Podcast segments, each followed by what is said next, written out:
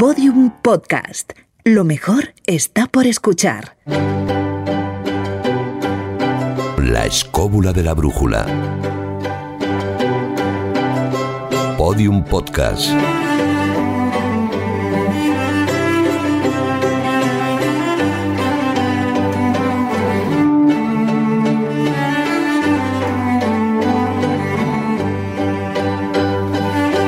Hoy tenemos ronda larga y extensa de saludos. Jesús Callejo, ¿cómo estás?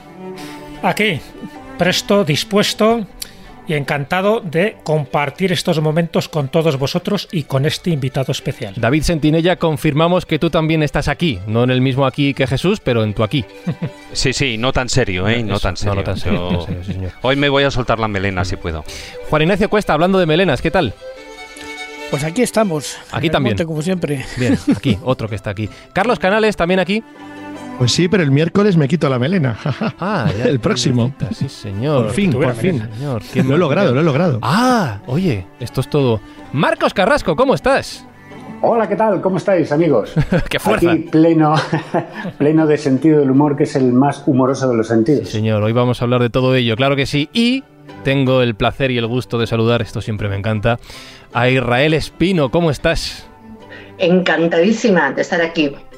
Bueno. Además, hoy especialmente, ¿eh? yo ¿Ah, os sí? contaré por qué. No, no, adelántanos algo. Sí, sí, ¿por qué? ¿Por qué? ¿Por qué? Pues porque fui yo la que descubrí a nuestro invitado. Hombre, no para el mundo, que ya lo conocían un poco. Ajá. Pero sí, la primera que escuchándole, hoy que nombraba la escóbula de la brújula, me puse como las locas a mandar mensaje a todo el grupo. Es verdad, es verdad. Pues vamos a escuchar ese momento, si te parece. No, no dejemos caer esto en saco roto.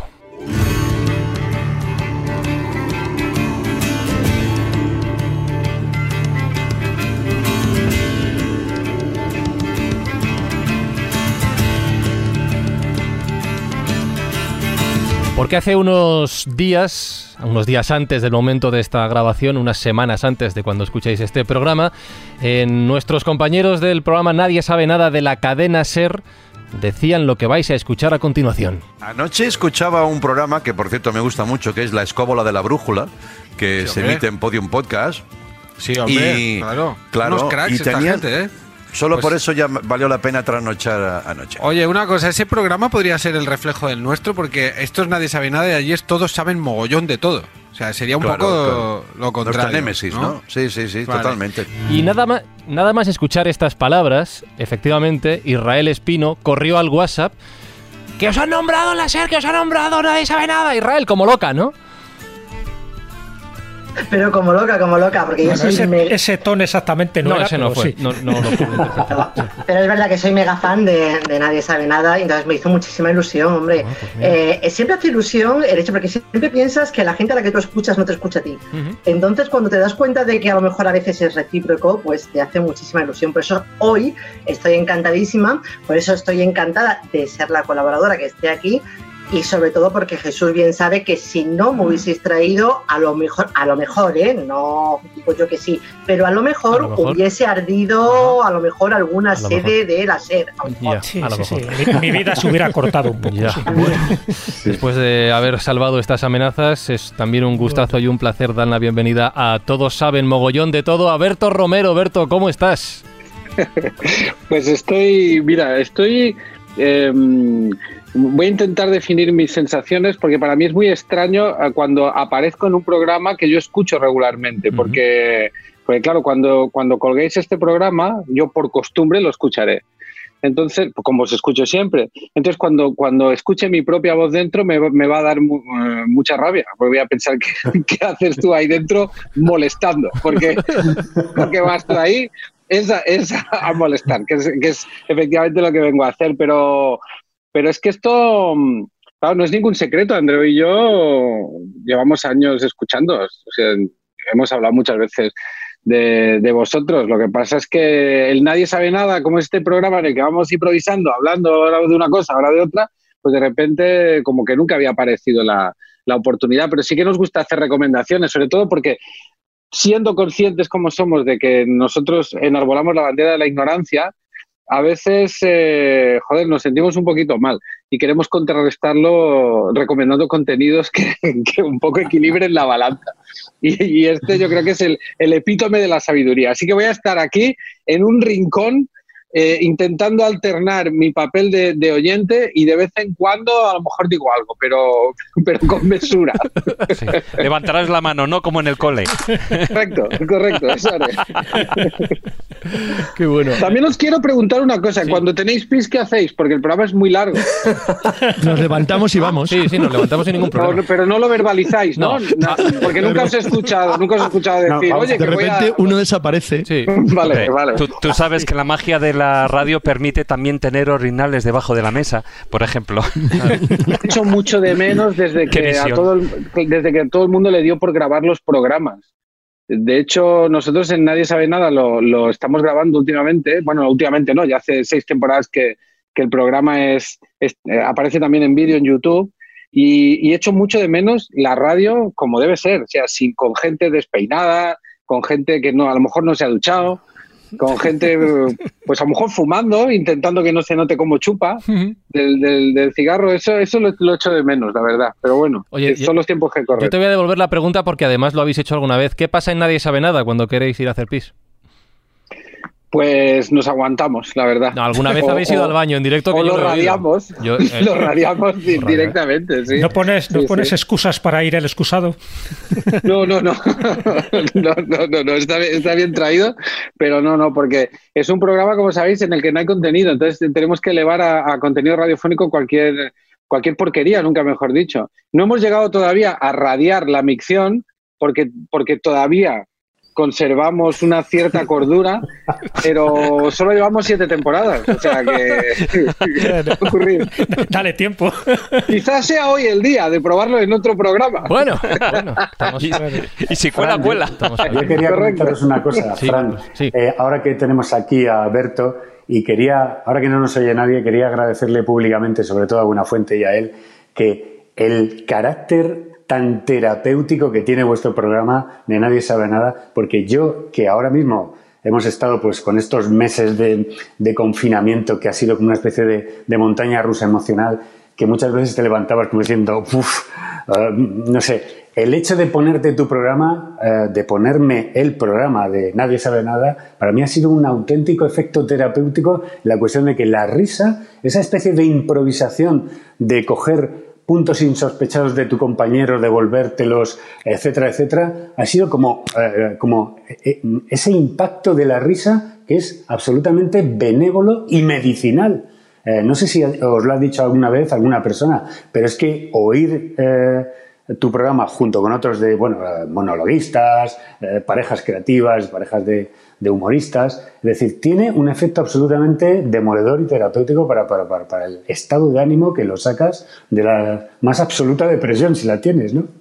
Pues me alegro, me alegro mucho que me digas eso y, sí que es verdad que este comentario nos llega frecuentemente, casi a veces es- eh, se ha convertido casi en un lugar común, ¿no? El comentario, oye, estoy pasando eh, un mal momento y tu programa me saca, etcétera, etcétera. Y, y aunque lo escuches muchas veces, cada vez que lo escuchas, eh, siempre te, te- por lo menos a mí me ocurre, me vuelve a colocar muy rápidamente en la, casilla de salida y me, y me deja muy claro cuál es mi función. Porque para nosotros tam- tampoco está siendo fácil. O sea, sabemos que lo que tenemos es una hora de radio totalmente limpia. Una y además hemos hecho bandera de eso. Yo, yo con Andrés lo he hablado muchas veces. Le he dicho, tenemos que proteger este espacio que, existe ahora en la SER, que hemos creado, en el que nada te puede hacer daño. ¿no? Que a lo mejor vienes de un boletín informativo en el que, em, por razones obvias, el mundo se está desmoronando y de repente tenemos un hueco de 50 o 55 minutos en el que el oyente sabe que ahí no le va a pasar nada malo. Y eso es,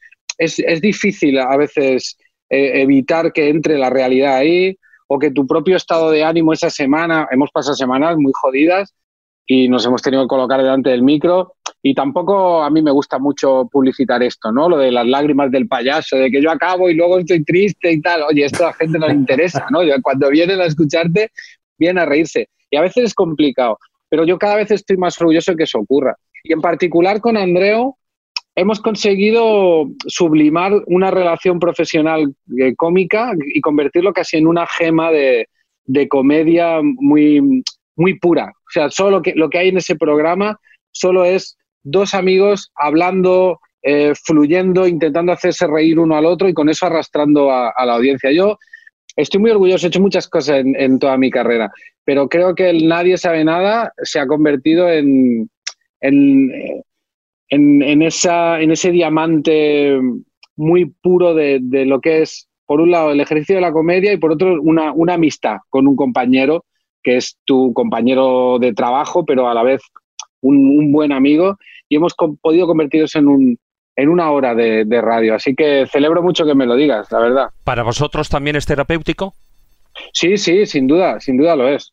Y cuando, cuando hacemos el programa con público, eh, se lía una, o sea, se crea una dinámica que realmente cuando salimos de allí te encuentras obviamente muchísimo mejor de lo que has entrado y, y sí, sí, sí que lo es. Es innegable, es innegable que esa magia se, se produce. Así que ahora yo me niego también a darle más importancia a la que tiene, ¿eh? porque a veces me dicen, oye, tu trabajo es muy importante. Digo, no me jodas, lo importante es ser médico, maestro, como además se está, se está demostrando estos días más que nunca, ¿no?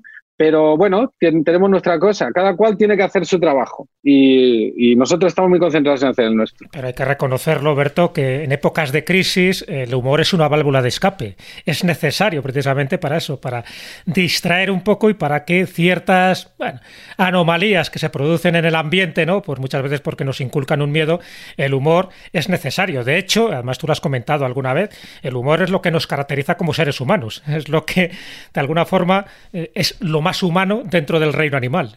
Yo creo que sí, yo creo que es lo que nos distingue de cualquier otra especie, porque eh, a veces he, he, escuchado decir el amor eh, podría ser una, un rasgo distintivo de la humanidad. Bueno, no, los, los, animales también sienten amor, también, también, pero el sentido del humor es algo, es un mecanismo muy psicológico, es, es algo que denota inteligencia, pero, pero no es porque seas más listo no, no, creo que seas más inteligente si, si, te ríes más o si tienes la capacidad de hacer humor, no es eso. Pero el humor es un mecanismo psicológico con el cual tú estableces una distancia con la realidad, con lo que ocurre. Y solo por el hecho de establecer esa distancia relativizas. Y eso es muy, muy, muy importante. Por eso yo siempre, por eso es, es un lugar común que cuando, cuando de repente aparece una dictadura, una de las primeras cosas que hace es eliminar la comedia, ¿no? O sea, convertirlo todo en algo grave, en algo solemne, en algo de lo que no te puedes reír. Hombre, eh, así también eliminas la sátira. Claro, la sátira que es una forma de humor, claro, la sátira es una forma de humor muy, mucho, mucho más jodida, ¿no? O sea, es una forma de humor que ya, que pretende hacer daño o, o que, o a la que no le importa hacer daño, ¿no? Pero, pero ahora estoy recordando el, el pasaje de, del nombre de la rosa cuando hablan de, el libro este de... El, el segundo de, libro de poética de segundo, sí. Exacto, ¿no? La importancia que tiene el humor para, para, liberar el alma, ¿no? Pues, pues sí, sí, sí, yo estoy, estoy ahí, claro. Y por eso el libro estaba envenenado, ¿no? Cualquiera que se acercaba a ese libro, que mm. supuestamente es donde hablaba de la risa, al final acababan todos muertos. El venerable sí, sí, ese, con ese, piscolab, con ese piscolabis final de, claro. del, del, señor comiendo, hojita, comiéndose ¿no? el veneno, ¿no? El venerable Jorge, ¿eh? ¿Eh? Sí, sí, bueno, fíjate que esa y, y mucha gente no lo sabe, porque Guillermo de Baskerville, que es el protagonista, está haciendo referencia a Guillermo de Oca, ¿no? Que fue un escolástico medieval. Y Jorge de Burgos, que es el otro, el, el, otro monje, está haciendo referencia a Borges, es decir, a ese, sí. a ese bibliotecario que lo sabe todo y que al final pues es el custodio de, de ese conocimiento. O sea, que en esa obra de Humberto Eco hay muchísima relación. Sí. De hecho, me estaba viniendo a la mente eh, esa frase tan manida, Berto, de que la comedia es igual a tragedia más tiempo, ¿no? Es verdad lo que dices de que hay situaciones y momentos en los que parece que la comedia es irrespetuosa, no puede tener hueco, pero es que yo creo que, como bien decías, es completamente necesario. Esa frase que yo pensaba que, bueno, primero, la primera vez que la escuché, eh, escuché que se atribuían a Woody Allen, luego escuché que se atribuían a Billy Wilder, lo último que he escuchado es que se atribuían a, a, a este, a Lubitsch. Y cada vez que, que, la escucho se la van atribuyendo a alguien anterior en el tiempo, supongo que será. Eh, debía aparecer en el, en el, código de Amurabi o algo así, pero, pero, pero es, eh, claro, es, es, es, muy real, ¿no? Yo creo que porque lo que, lo que esa frase indica en realidad es que la comedia es un termómetro, o sea, es un termómetro de, de la, de la sociedad, porque nosotros los cómicos simplemente lo que hacemos siempre es como los niños, ir buscando el límite, de saber, voy a decir una barbaridad, a ver cuándo me dan la colleja, ¿no? Entonces, ese ir esperando la hostia, ir buscando, buscando, buscando, es lo que te marca dónde está el límite que impone la, la, sociedad, lo que se debe, lo que es comedia o lo que no, sobre aquello de lo que se puede reír o no, es eh, un poco lo que marca los límites éticos o, o morales de la sociedad en la, en la, que te mueves. Por eso es un, es un terreno peligroso, el de la comedia. No, no es inocua. ¿Hay límites para, para el humor? Dime. Si hay límites para el humor. Bueno, ¡fua!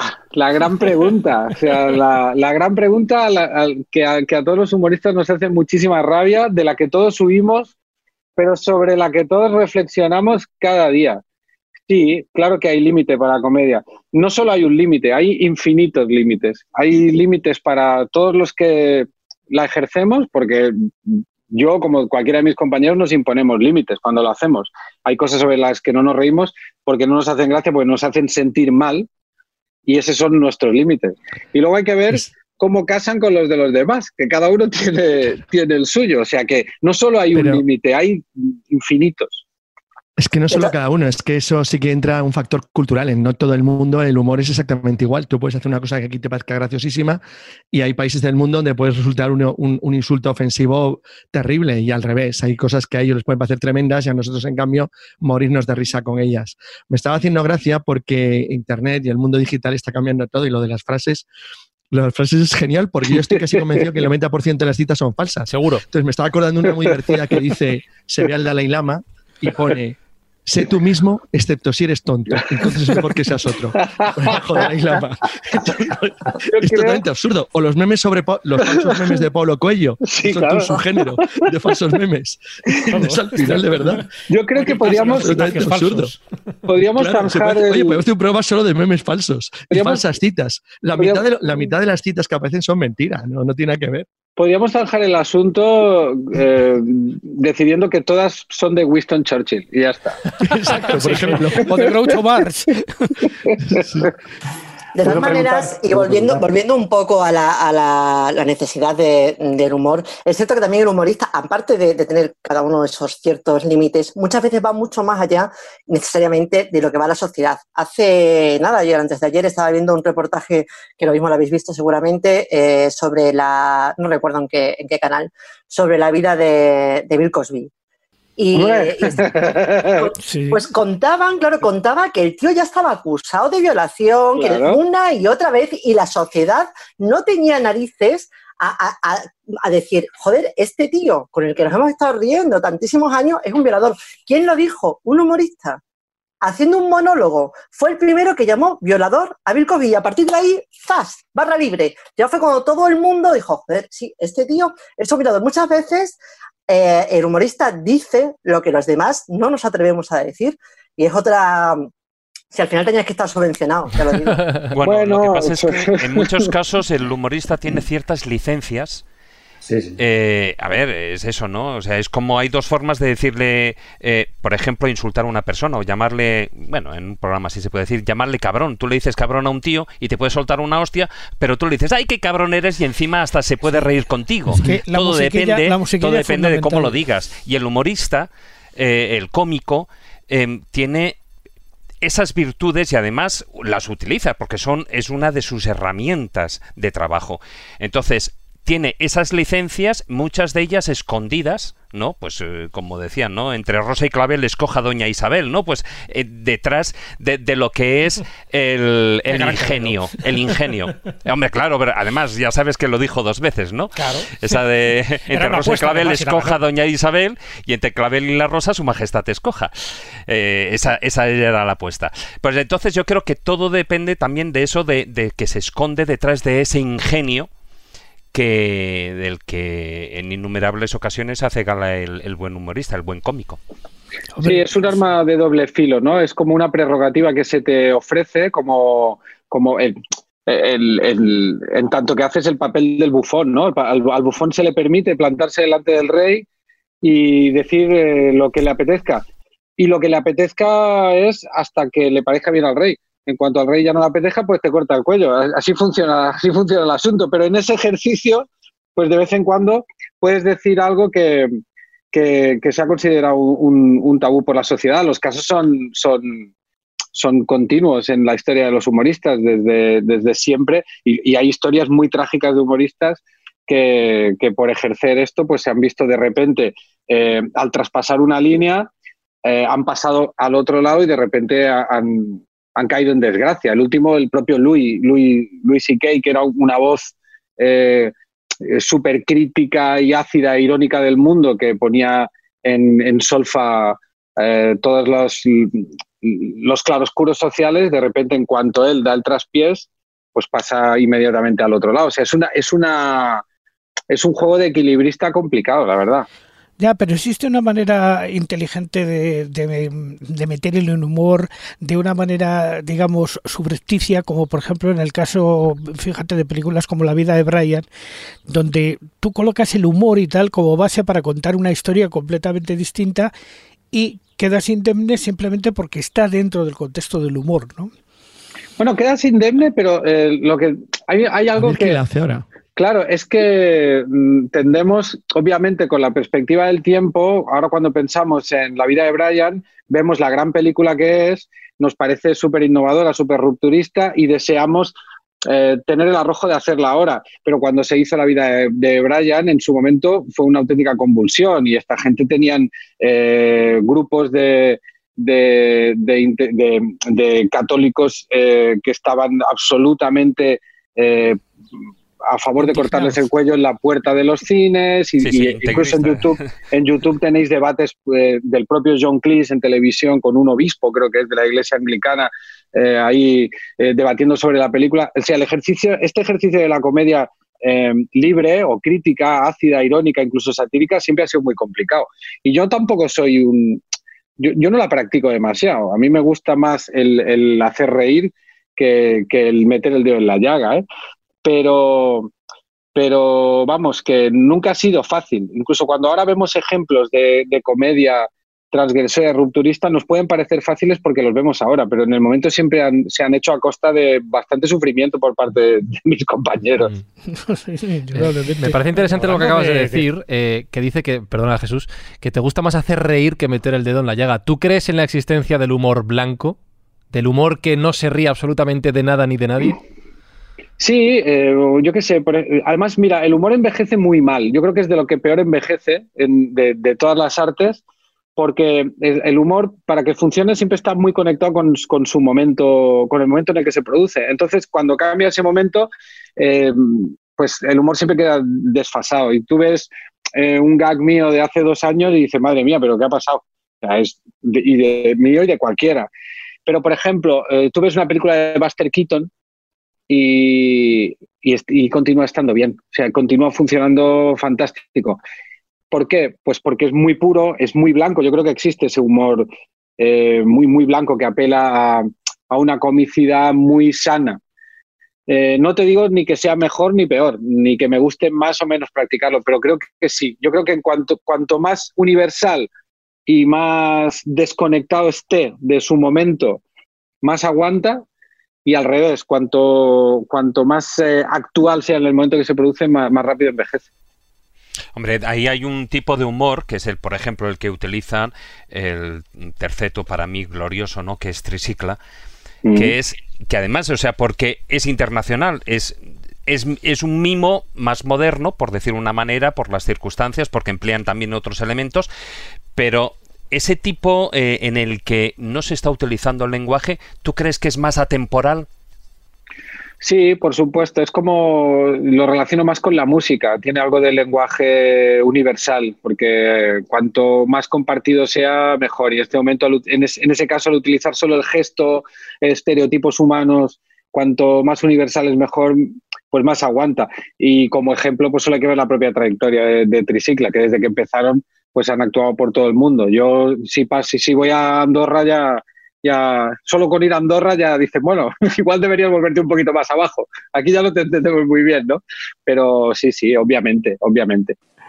Puedo preguntar, Eh, una cosita, Alberto.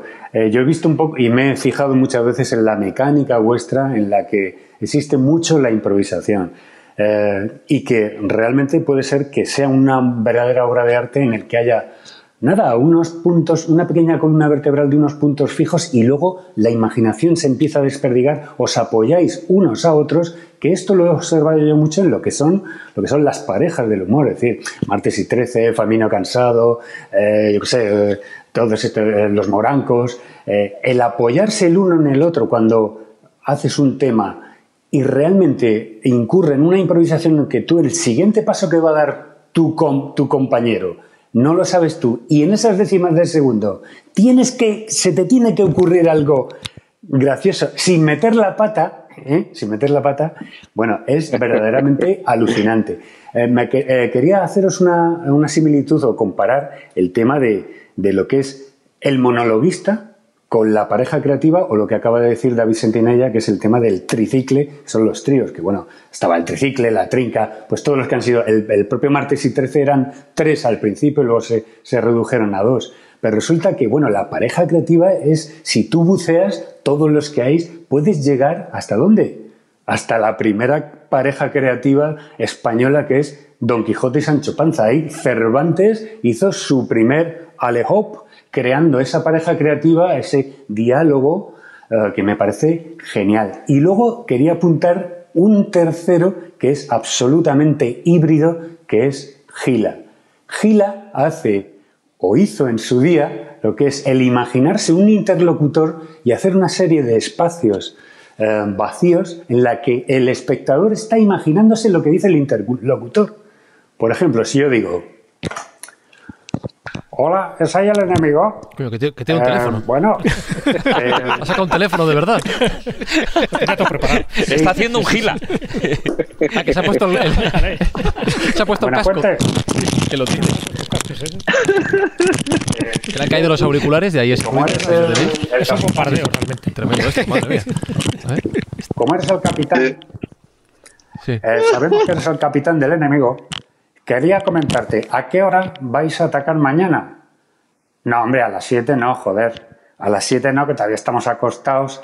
¿Y no podría ser después del fútbol? Sí, después del fútbol. Por cierto, en la, en la trinchera me han dicho que el otro día os vieron, bueno, te vieron a ti vestido de la carterana, porque de espía secreto no tienes nada. ¿Sabes? Bueno, buena fuente, que sabes que tenemos aquí a Berto, tu compañero de toda la vida, que le estamos maleando a preguntas. Bueno, pues esto que acabo de puedes hacer un selfie, Marcos, por favor?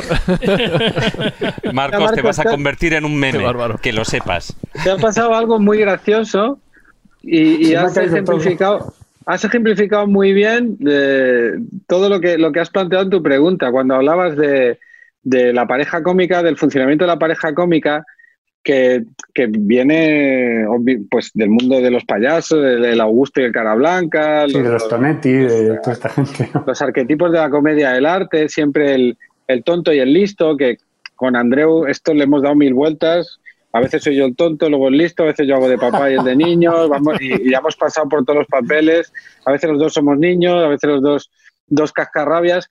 Y es verdad que cuando improvisas con alguien es un ejercicio primero de generosidad y de empatía. tienes que estar continuamente, tienes que escuchar mucho más a veces que, lo, que, lo que tú tienes que dar, ¿no? Y respetar, eh, disolver un poquito el ego en la pareja y no, pretender lanzar tú el gran chiste, sino a veces servir, dejar eh, pelotas eh, para que el otro remate, etcétera, etcétera. Es muy distinto del ejercicio del monólogo, que yo también lo practico, llevo 20 años haciendo monólogos en teatros, y, es todo lo contrario, el monólogo está todo medido, o sea, es, es de, ejercicio de banista, es coger un texto y pulir, pulir, pulir, pulir, y cada vez... de memoria. Y, tiene muy poco margen, aunque parezca que estás improvisando encima del escenario, ahí no hay ni una sola coma, ni una inflexión de la voz que, que, esté, que esté fuera de lugar. Y en tu caso, lo que has hecho ahora... Eh, hemos visto las dos cosas. Tú te has preparado un gag con tu texto, con tu escenografía, tu casco, tu micrófono y tal, y estaba muy bien medido. Pero luego en el ejercicio te ha pasado lo que, lo, que para nosotros, para André y para mí, es el material de trabajo, que es cuando empieza a fallar. Y cuando te has puesto el, el casco, se te han caído el micro y ha empezado a hacer muchísimo ruido y era muy gracioso porque estabas luchando contra los elementos y entonces ¿Te has dado cuenta, te has dado cuenta cómo ha surgido un- una tercera, un, un tercer Claro. acto que era improvisado y entonces yo he sido, yo vamos, a ver, en la escóbula se ha perdido mucho y yo el primero, el sentido del ridículo. Entonces este sentido, este ridículo que yo acabo de hacer, porque se me ha caído Claro. todo de tal, ha, ha provocado la risa en vosotros, pero también haciendo referencia a algo que sucedía detrás y a un personaje que no está, que es buena fuente y que le he nombrado Claro. el capitán del ejército enemigo, que estaba vestido de lagarterana el otro día. Pues si esto no te hubiera ocurrido con Andreu, si me hubiera ocurrido a mí eh, haciendo el programa con Andreu, inmediatamente estoy seguro de que él hubiera cogido sus auriculares, hubiera empezado a hacer ruido con sus auriculares y habríamos hecho una sección que se llamara Ruido de auriculares destruyendo un gag, ¿sabes? Es el- este abrazar, este abrazar el caos es Sí, el, yo creo que es la base de, ¿no? de nuestra, Eso, de nuestro es programa. ahí sí. donde yo quería ir. Ha estado fantástico, de verdad, ha sido Y maravilloso. además, eh, Marcos ha hecho una cosa ahora que, que también es muy inteligente, yo entiendo la base de mucho de vuestro trabajo, que es saber reírse de sí mismo. Se ha reído de lo que le ha ocurrido ahora mismo y entiendo que Soberto es el primer paso para poder saber hacer todo lo demás. Sí, a mí me lo- eh, mi gran maestro en esto fue, fue Andreu. Cuando yo empecé en su programa en 2007, yo llegaba eh, de, hacer programas de radio con mucho guion, con mucha pregrabación, eh, de hacer monólogo también, como os digo, muy, muy, muy trabajado.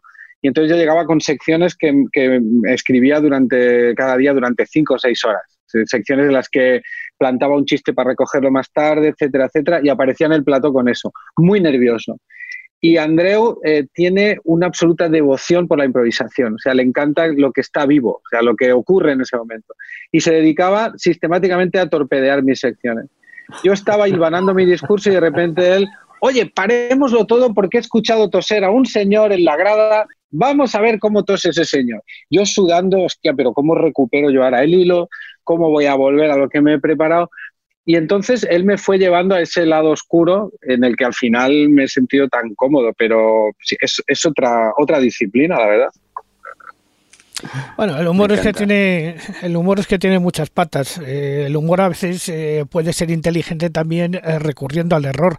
Tú, no todos recordáis, por ejemplo, los gags, algunos de los gags de Lelutier, por ejemplo, eh, el gag en el que Marcos Musto se le caen los papeles y al final la canción termina saliendo de cualquier otra manera, ¿no? O sea, Sí, es que claro, eh, hacer humor a veces eh, requiere una coordinación perfecta. inteligencia. Claro, requiere inteligencia, lógicamente.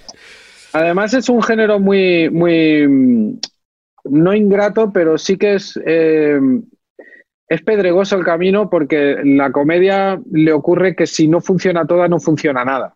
Esto se ejemplifica fácil con una película. Por ejemplo, si tú ves un thriller que está regular, pero bueno, tú lo recomiendas a tus amigos. Dices, mira, eh, no es muy buena, pero pases el rato. Eh, está más o menos bien.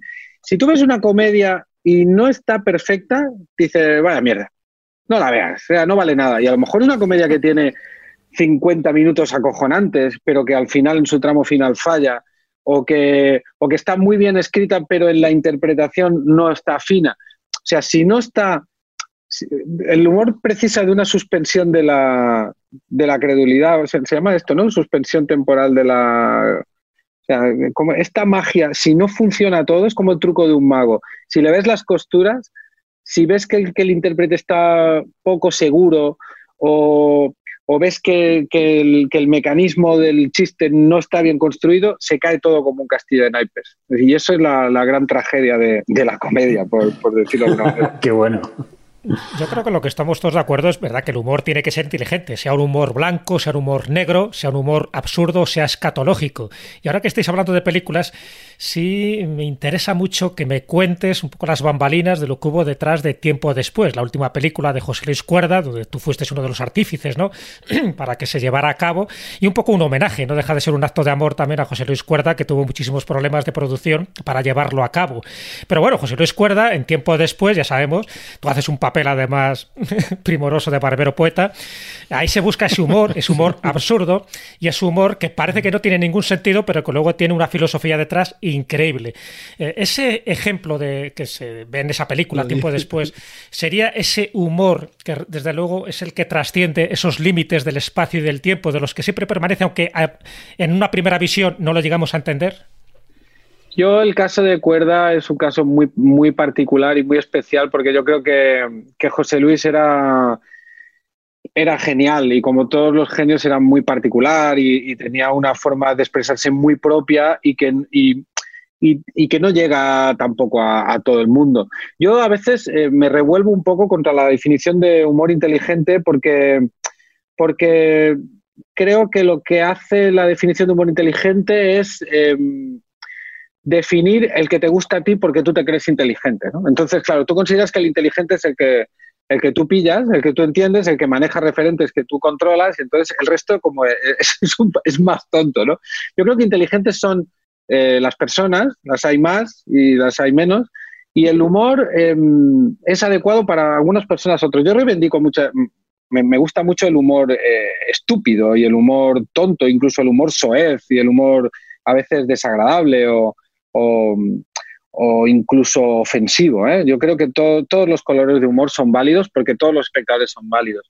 Pero lo que, lo que hacía el humor de cuerda, quizá merecedor de la palabra inteligente, es que no solo no menospreciaba la, inteligencia del espectador, sino que la ponía a prueba. O sea, pero no era tanto porque Cuerda quisiera significarse como más listo que los demás, era porque Cuerda le importaba tres pepinos todo. O sea, era un tío que hacía lo que le daba la gana y que más en este momento de su vida, al final de su vida, ya estaba de vuelta de todo y le daba absolutamente igual. Entonces él hizo con tiempo después una, una, obra muy, muy libre. Yo creo que es una película a la que no le importa demasiado lo que pienses de ella. Eso es muy bonito. A la película le da igual si tú, si, te gusta, si no, si entras o no. Ella es una película libérrima. Cuando, cuando nosotros entramos en contacto con Cuerda, tiene una historia muy, muy bonita la, la peli de tiempo después. No, no os quiero aburrir, ¿eh? si me pongo pesado me lo decís y, me callo. Cuenta. Yo, yo, me encontré él con Cuerda en el Festival de Málaga, en, creo que fue en, hostia, igual 2010, o, bueno, no me acuerdo, 2012, no sé. Y, y me dijo, oye Berto, prodúceme una película, que, que, estos ya no se acuerdan de mí. O sea, los, las grandes productoras ya no quieren saber nada de los viejos como yo. Y me, me tocó, eso me, me, llegó al alma. Pensé, ¿cómo, cómo, puede, cómo puede pasar? O sea, ¿qué, ¿qué está ocurriendo? O sea, ¿qué, ¿qué, fallo del sistema es este para que alguien como Cuerda, que ha sido eh, el, el, autor de, de una de las películas más queridas de la historia del cine, que es Amanece que no es poco, y uno de los mayores productores de cine de, de este país, eh, no puede hacer una, última película como al final fue tiempo después.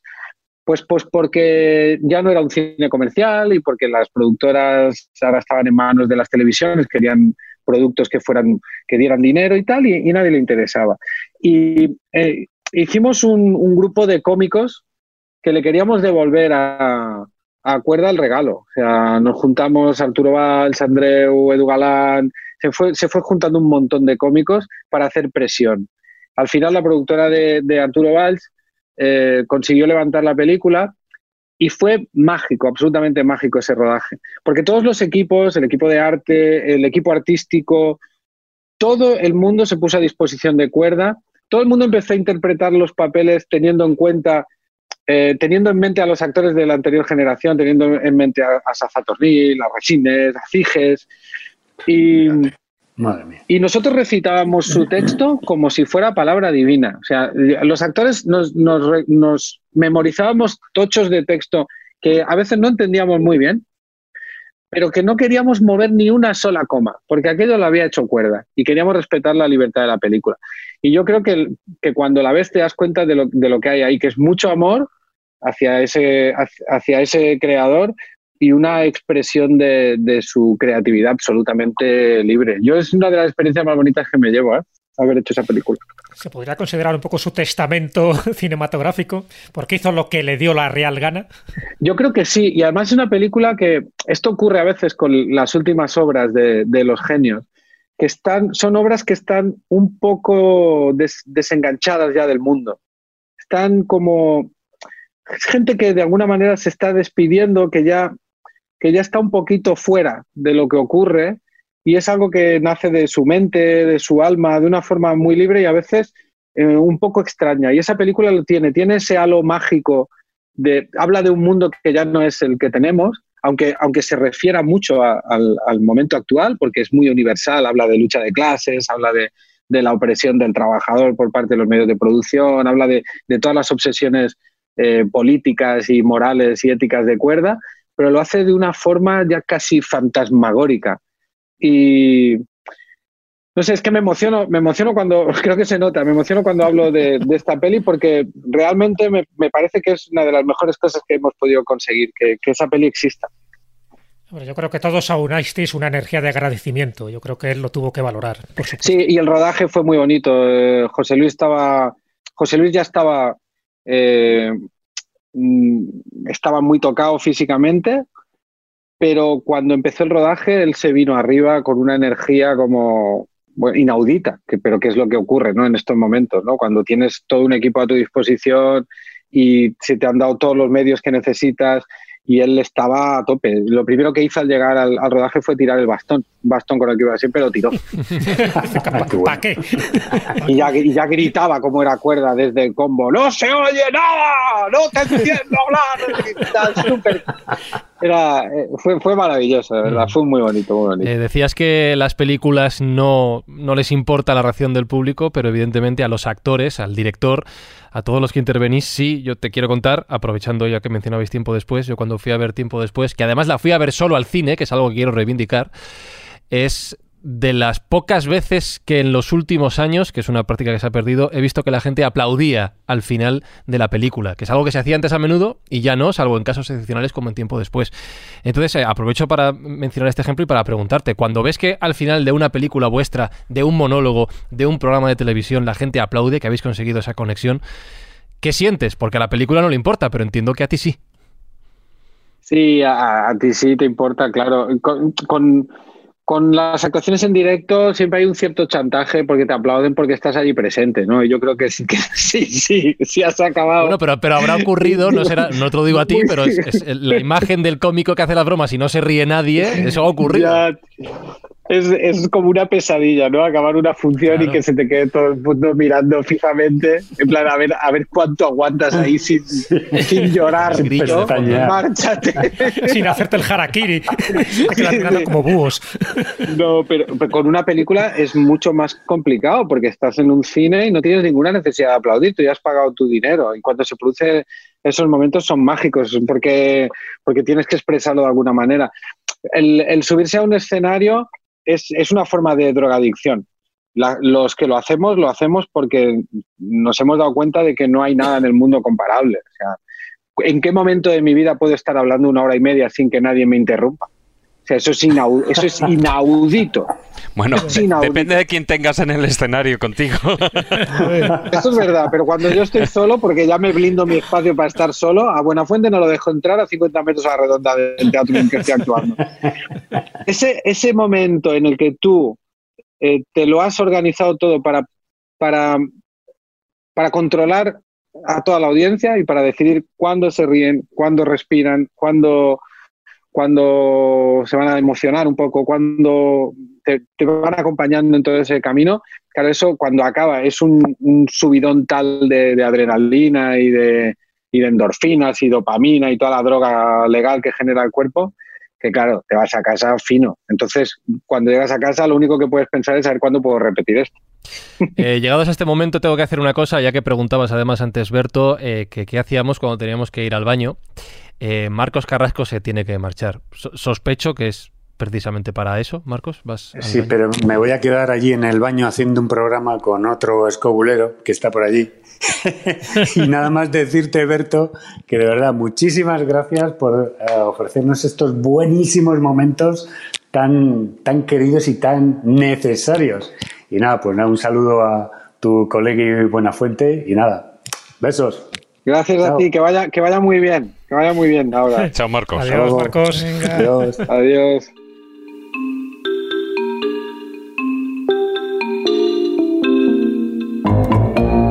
Eh, ya has mencionado algunos, ya han salido algunos nombres a la palestra, pero, pero quiero preguntarte por ello. Incluso si quieres, ya no solo como... Bueno, no sé si prefieres definirte o esto da igual, como humorista, cómico, no sé si es un término que, que realmente os importe especificar a los que os dedicáis a hacer reír a la gente o da igual. Eh, no me importa demasiado, pero cómico a mí es una palabra que me gusta mucho. Me gusta mucho porque además era la palabra con la que en este país se definían los actores antes. Eh, fueran, fueran cómicos o no, eran los cómicos. Yo creo que es una palabra que, que tiene una connotación muy bonita. Yo me siento muy cómodo con ella. Pues como cómico, Cómicos de la lengua. como, como cómico y como actor, ¿cuáles han sido tus, tus referentes? Digo como cómico y como actor porque no olvidemos que Berto Romero es, lo primero de todo, actor. ¿Cuáles son tus referentes? ¿Qué Bueno, eh, no- yo siempre que me hacen esta pregunta me retrotraigo a- al periodo de formación, ¿no? Que yo creo que es en- cuando eres adolescente lo que, lo que ves y te marca especialmente. Y yo lo tengo muy claro. Por un lado, Faimino Cansado, a mí me, y en teatro Faimino Cansado y Rubianes, que eran los referentes que tenía yo en esa época, a mí me marcaron mucho. Rubianes por, por la ejecución y por la, la capacidad cínica, humorística en el, en, en el sentido amplio de la palabra, ¿no? La capacidad que tenía ese hombre para hacer reír a una platea desde una forma además académica, muy teatral, porque él venía de una formación muy teatral.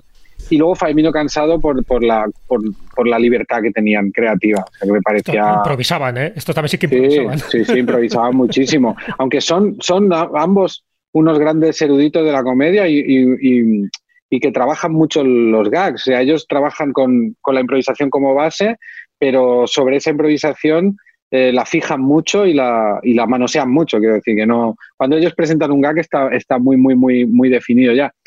Y eso en teatro. Luego, en, en, en, en cuanto a escritura de guion y en lo audiovisual, Los Simpson, que es algo Claro. que, Mm. que a mí me, me comí las la- las diez tem- primeras temporadas de Los Simpson, creo que casi las memoricé. Cobarde, solo 10 temporadas. Ah. Las primeras, a mí me- a partir de ahí me Sí, desconecté un baja. poco. Mm.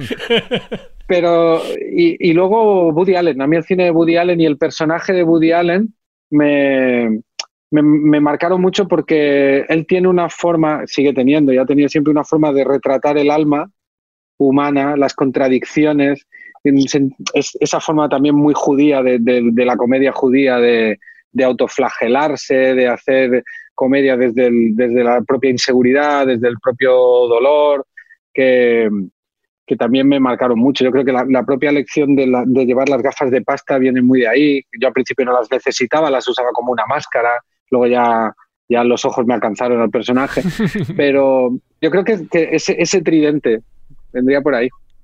David. Sí, no, quería, cuando ha dicho lo del, eh, bueno, están hablando de la improvisación y de que, bueno, que hay un guion, pero que luego pues se ensaya mucho. Evidentemente, y eso, eh, bueno, los que hemos pisado un escenario lo sabemos, o sea, hay muchas cosas e incluso muchos cómicos en este país, que, que también ha sido eh, la experiencia que he podido tener al trabajar con alguno de ellos, em, pues cuando tú estás haciendo una obra de teatro eh, que hay muchos gags cómicos, hay muchos que surgen, que son en un momento determinado improvisados, surgen por cualquier circunstancia, por algo eh, eh, de ese momento sociocultural, político, lo que sea, y de repente funcionan. Y cuando funcionan, ¿qué haces? Lo, lo fijas. O sea, lo que estás haciendo es fijar ese gag.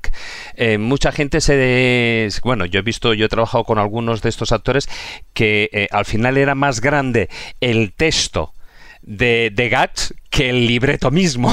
Con lo cual, o sea, yo recuerdo de, de pasar página siguiendo el libreto y de repente decir, bueno, eh, aquí hay un corte, 20 minutos después se continúa a partir de aquí, ¿no? Entonces, eh, eh, pero es algo que, yo creo que es bastante normal. No sé si la gente sí que lo premia, en parte, pero ahí yo creo que está la diferencia sobre todo en cuanto a hacer una obra de teatro o que esa obra de teatro sea tan digamos todos los días tan diferente. Sí, de hecho todos los días el teatro es diferente, no es una película. Esa es eh, es parte del alma y de la gracia del, del mundo del teatro. Pero mm, cuando se incorporan yo no sé hasta qué punto cuando se incorporan tantos gags y se fijan tantos gags, eso es algo tan positivo. ¿Tú cómo lo ves, Berto? Bueno, esto es el, eterno problema de las morcillas. Sí. Esto le, llamamos, le llamamos las morcillas, que nos dedicamos al que son muy afortunadas, pero también pueden ser un arma de doble filo, porque a veces te hacen olvidar cuál era el primer chiste que tenías, ¿no? Entonces es el, nosotros le, llamamos el mal del regag, que es tener el gag, y, pero como a ti ya te hace gracia, porque ya te hizo gracia la primera vez que lo leíste, la primera vez que lo ejecutaste, lo cambias un poco. Entonces lo vas cambiando, lo vas cambiando, lo vas cambiando, y al final tienes el, corres el, riesgo de que el público no sepa a qué juego estás jugando. O sea, esto es una fiesta privada o hay que... Es, una herramienta, la de la improvisación, muy potente, pero yo creo que siempre tienes que combinarla con, la parte cerebral, ¿no? Con la cabeza fría, de saber, eh, o sea, no dejarte llevar demasiado por eso, pero al mismo tiempo no negarte. Es como, para mí, lo, de la comedia es como estar continuamente em, pues con un rebaño de ovejas intentando que no se escapen, y, pero si esa se ha escapado la dejas un rato fuera y luego la vuelves a meter y, estás continuamente haciendo así. Por ejemplo, para mí, escribir comedia nunca es sentarme eh, frente a un papel. Si yo me siento enfrente o al ordenador, digo, voy a escribir comedia, que no sale nada, nada, absolutamente. Lo único que sale es frustración y acabo tirando el, el ordenador por la ventana. Lo que he tenido que hacer es ir siempre armado de algo en lo que apuntar. Entonces, va pasando, como la cabeza está todo el rato en marcha, pues vas recogiendo, vas apuntando, vas recogiendo y vas haciendo archivo, archivo, archivo. Y luego cuando me siento frente al ordenador, lo que hago es ir a revisar todo eso. Y cuando lo pones encima de un escenario, pues también interpretar lo que tienes, pero dejarte llevar e ir, ir fijando, y fijando. Es continuo, es un ejercicio continuo. Hombre, todos los cómicos tenéis vuestros recursos y vuestros gags favoritos y vuestros temas recurrentes, y uno de ellos es la paternidad. Mira lo que has hecho en Movistar. Usas esa temática que me parece que es prácticamente infinita, ¿no? Y más porque Tú eres padre, conoces bien la problemática, las crisis de pareja que eso genera cuando dicen que los niños unen, no saben lo que los niños pueden desunir también a las parejas. yo creo que ese, ese, tema que le ha sacado punta de una forma muy, muy sabia, yo creo que da mucho juego, ¿no? Pero eh, el ser padre te ha servido también para inspirarte mucho más en esos gags.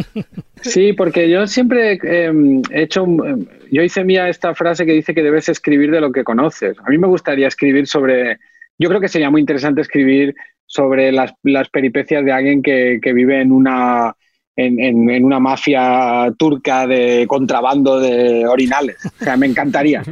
Pero es que no tengo ni idea, no tengo ni idea de lo que significa eso.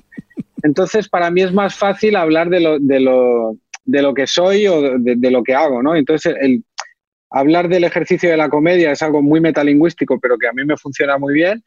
Y en cuanto tuve a mi primer hijo me di cuenta de que, de que, de que la cosa iba a cambiar. Entre otras cosas porque yo antes, cuando, me cuando tenía que trabajar, a lo mejor me tiraba todo un día inspirándome y veía una película, me daba un paseo, luego me tomaba una cerveza, luego a lo mejor me tomaba otra. Y cuando me quedaba media hora para entregar el texto, me sentaba y lo escribía. Pues a partir de que nació mi primer hijo me di cuenta que solo disponía de esa media hora última. claro. Entonces, bueno, eh, me obligó a ejercer una economía del tiempo y del esfuerzo muy interesante. Entonces, claro, todo lo que me ha ido ocurriendo durante estos años, además mi paternidad ha sido, ha sido bastante extrema porque tuve un hijo y luego tuve mellizos que se juntaron con este. O sea, no, no, el, que tuve todavía está en casa. O sea, se iban añadiendo. Entonces eh, lo usé para, para escribir lo que has hecho y para, para, mis últimos dos monólogos en teatro también hablo mucho de estos temas. Aunque creo que se, estoy saliendo ya de esa fase. Ahora ya, creo que todo lo que tenía que decir ya lo he dicho. Por ejemplo, en la última temporada de Mira lo que has hecho, que se estrena este junio, eh, aunque sigo hablando de niños, me he puesto a hablar mucho de, comedia, del ejercicio de la comedia, de límites del humor, que es de lo que hemos empezado a hablar hoy en, este programa. Entro un poco en este tema porque ya estoy saliendo un poquito del tema de la paternidad, pero es que en tres temporadas me ha dado tiempo ya a repasarlo bastante. No, a ver, Berto, no te preocupes, cuando lleguen a la adolescencia eso sí queda de sí, ¿eh? Siento terror, siento Haces terror. Bien, haces muy bien. Pero, además... años que también da lo suyo.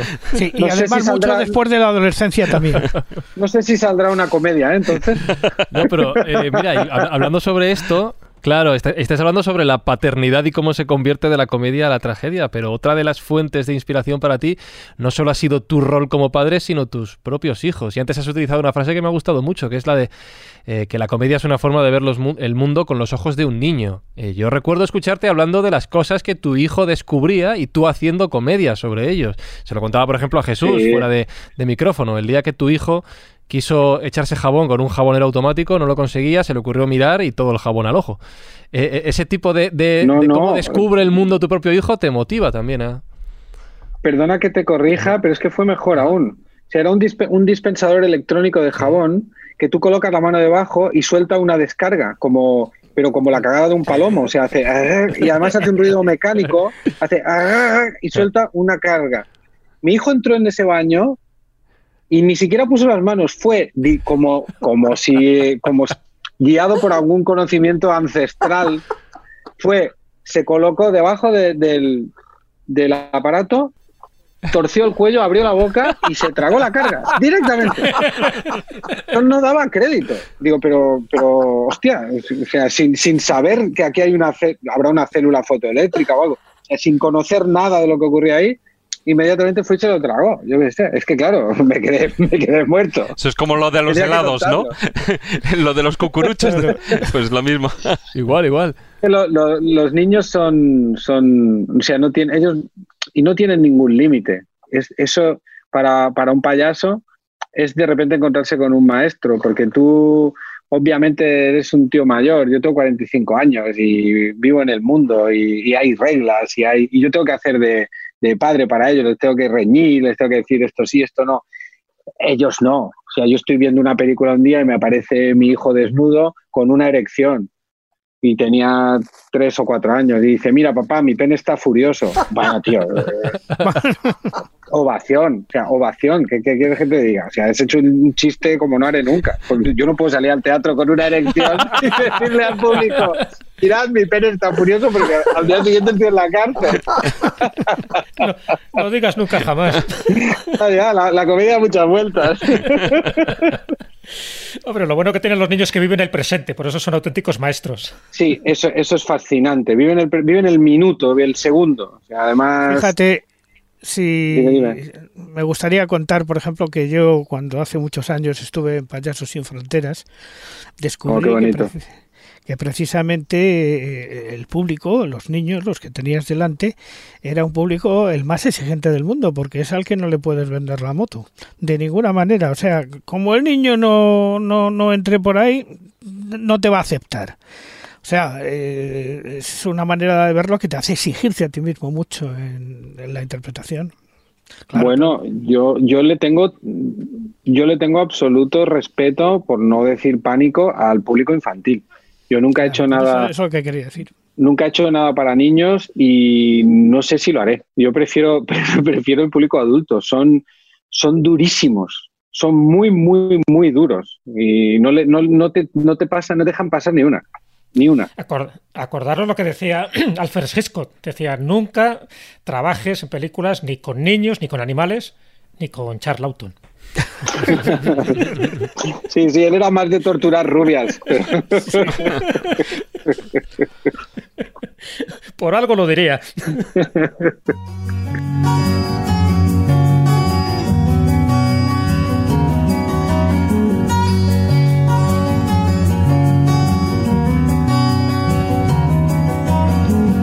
quiero preguntar por dos palabras que has utilizado ya en el ratito de, introducción que llevamos, porque todo esto es introducción, ¿vale? Luego ya empezaremos el programa.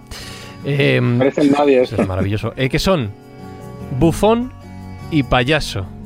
Dos palabras que a veces se utilizan como término despectivo y que yo no sé cómo las encajas. Tú has utilizado payaso casi por como autodefinición de lo que, de lo que tú haces. ¿Es así o no?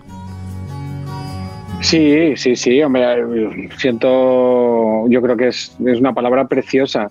También me gusta usarla como, como insulto, porque, pero como insulto jocoso. Y viene también de Faemino y Cansado. Recuerdo algún gag en que, en que ellos lo usaban para, para atacarse uno al otro. Decían, ¡payaso!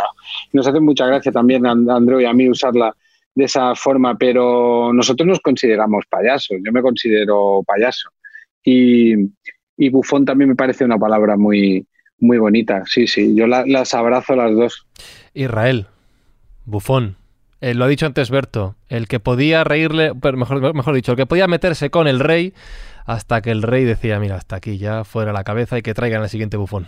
Efectivamente, y no solamente con, con el rey, sino con, con todo Kiski. El bufón era el que metía caña en la corte, pero con una alegría, claro, mientras eso, mientras el de siguiese cayendo en gracia, nunca mejor dicho.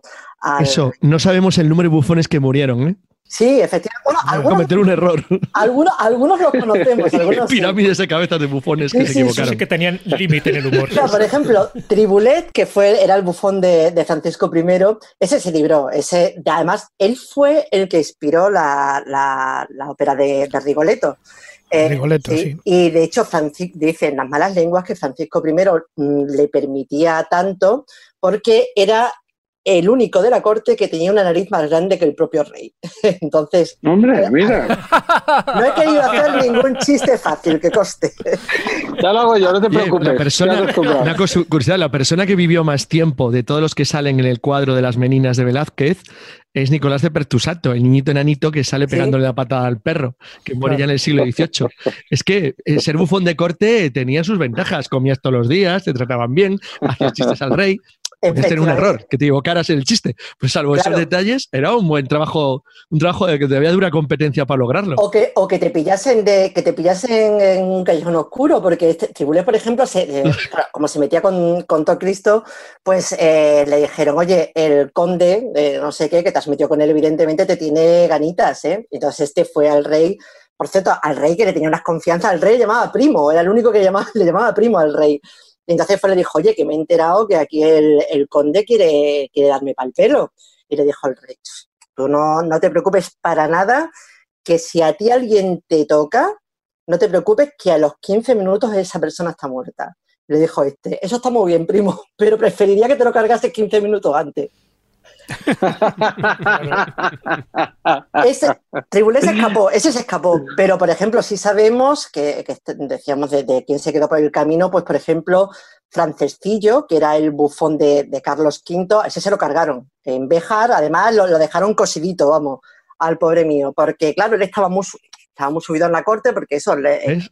Se pasó de listo. Claro, Carlos V le, sí, le protegía muy bien.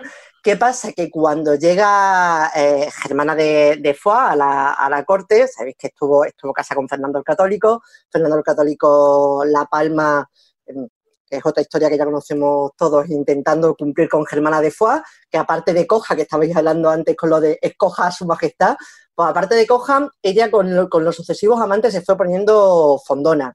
Y entonces esto, un bufón, pues claro, no podía, no podía dejarlo pasar. Era un caramelo, eso era un caramelo. Exactamente. Poneros en situación. Fernando el Católico, antes de palmarla, intentando cumplir con la señora, encarga, Tanto buscar una erección. exactamente, encarga a su nieto, Carlos V, oye, cuida de tu abuelastra porque no quiero dejarla sola. Y efectivamente, Carlos V cuidó de la, de la abuelastra.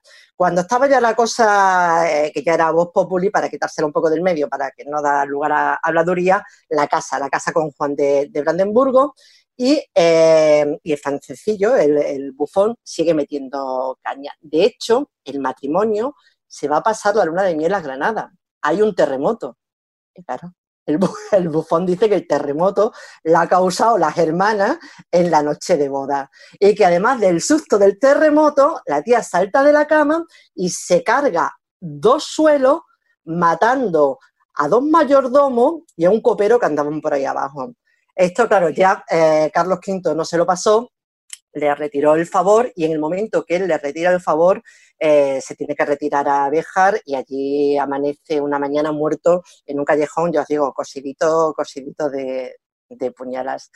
Y otro que no terminó muy bien, porque por supuesto yo tengo que, meter alguna leyenda por algún lado, a mí es un, uno que me gustó, me gustó mucho, el más famoso de, el bufón más famoso de, de Irlanda, que es, eh, se llama Puck, se llamaba, o, bueno, se llama, porque dicen que todavía sigue por ahí, y está en el castillo de, de Malahide. El castillo de Malahide está a unos 15 minutos de, de Dublín, se llega enseguida en, en tren, y es un castillo muy pequeño para tanto fantasma que tiene.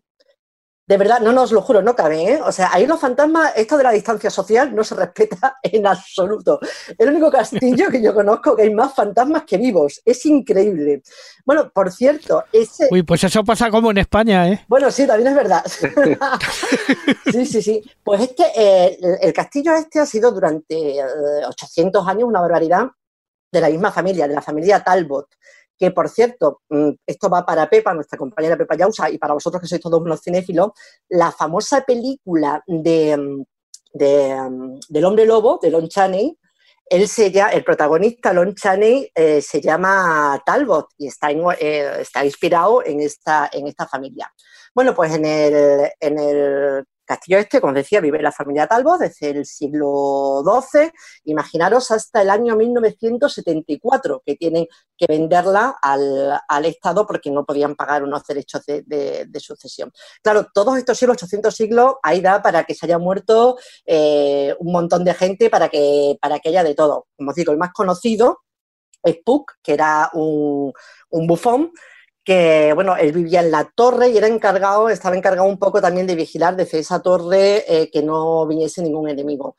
Parece ser que una noche se durmió porque bueno, estuvo un poco entreteniéndose con una dama de, la corte que había llegado nueva y tal, y se queda dormido. Entonces entran los enemigos y al día siguiente él no puede soportar el deshonor y se ahorca. Cuando tú llegas ahora mismo al castillo, o te hacen esperar en, una sala, la sala de los cuernos, porque está todo lleno de, cuernos de, de, caza, y si bajas unas escaleritas hay un sótano y en el sótano tienen continuamente proyectándose la sombra de un bufón ahorcado, que es una cosa muy agradable para cuando tú, llegas. O después de cenar, sí. Exactamente. Bueno, que si fuese este el único, pues mm, todavía, además te lo cuentan allí en la visita, no puedes entrar por tu cuenta en el castillo, es una visita guiada y enseguida te hablan de, de te dicen dónde suele aparecerse. Por cierto, la última vez... Eh, digamos, documental que se apareció eh, Puck fue en 1974 cuando se vende el castillo y se le apareció a un, a un trabajador de, de de la casa de subasta, que estaba allí em, analizando lo que había dentro del castillo y él cuenta que lo vio, que lo vio perfectamente. Pero como digo... Curioso que sí, dime, dime. Se llama Puck, ¿no? O sea, que es el mismo personaje o nombre de, de una noche de verano de sí, es el duende. porque como bien sabéis, la relación entre los bufones y los duendes es muy estrecha, efectivamente. De hecho, el castillo tiene todos los arquetipos de fantasmas habidos y por haber. Todos, todos, cumple todo. Mira, tiene el caballero negro, famoso, que era un tal Corbett, que existió de verdad, que era un granuja de cuidado, fue traidor, fue criminal, fue de todo. Y este, bueno, de hecho, llegó un momento en que no, lo, lo, acusan de, traición, lo, ejecutan y después de muerto lo desmembran con, con, unos caballos. Bueno, pues dicen que se aparece, se aparece en forma de, mm, con una armadura negra, pero cuando tú te vas acercando a la figura, la figura empieza a dividirse en partes como Mr. Potato, pues igual, imagínate, y además el día de su muerte, que fue el 19 de abril, se le ve en un caballo negro también paseando eh, al tote, al galope, por, la, por el camino del, castillo. Tenemos eh, Dama Blanca, bueno, y esta Dama Blanca de verdad que es, eh, de, pues sí, pero esta Caballero negro, dama blanca, ya se toma por colores. sí, sí, no, pero, la, dama, la dama blanca tiene telita, la dama blanca es de premio, porque veréis, va vestida de novia, como algunas damas blancas, eh, es, se llama Lady Mott, o sea, y también está completamente documentada, y le llama, de hecho, de, se le han hecho hasta, hasta romances y canciones. Eh, ella fue doncella, casada y viuda en el mismo día, porque el mismo día de su boda eh, se casa con un señor que se llama Walter Hosey y el mismo día el señor muere a las pocas horas de, de casarse, no llega ni a consumar. Ella tarda cero coma en volver a casarse, esta vez con un Talbot, con, el dueño del castillo, Richard Talbot. A ella el matrimonio le duró un poquillo más, poquitos meses, porque él muere en un accidente de un disparo, en una, cacería. Pero ya le ha dado tiempo a dejarla embarazada a ella, por lo menos, tiene el niño y por eso ella está enterrada allí en la abadía de- del castillo. Y vuelve a casarse la viuda, esta vez con, con John Cornwall, que también muere enseguida. Al loro con la aparición, que dices, bueno, puede aparecer ella con el traje de novia, porque mira la pobre. No, no, no, es que eso es un circo. Mirad, aparece primero el primer marido, ¿vale? Que por lo visto anda enfadado porque como murió la misma antes de la noche de boda no pudo consumar. Y entonces intenta meterle mano a todas las mujeres que hay por el castillo, mujeres vivas, ¿vale? Detrás de él se, se ve, se Mujeres la- vivas, ¿eh? Vivas. vivas, vivas. Sí, él está, él está muerto, pero el gusto El- sigue el siendo gusto por lo la caliente. El tonto no es, está muerto, pero no es tonto. Pero ellas notan que les mete mano. Ellas notan, ellas notan, sí, sí, sí. O sea, eso es como el ente, la película. Uy, qué miedo de esa película. Sí, Sí, sí, sí, sí, terrorífica. Eh, sí, pero yo creo que exactamente, que menos miedo, pero menos miedo y más rijoso. Usted tiene que ser como un viejecillo rijoso, pero es que detrás de este señor metemano se ve a la novia corriendo detrás de él con una escoba.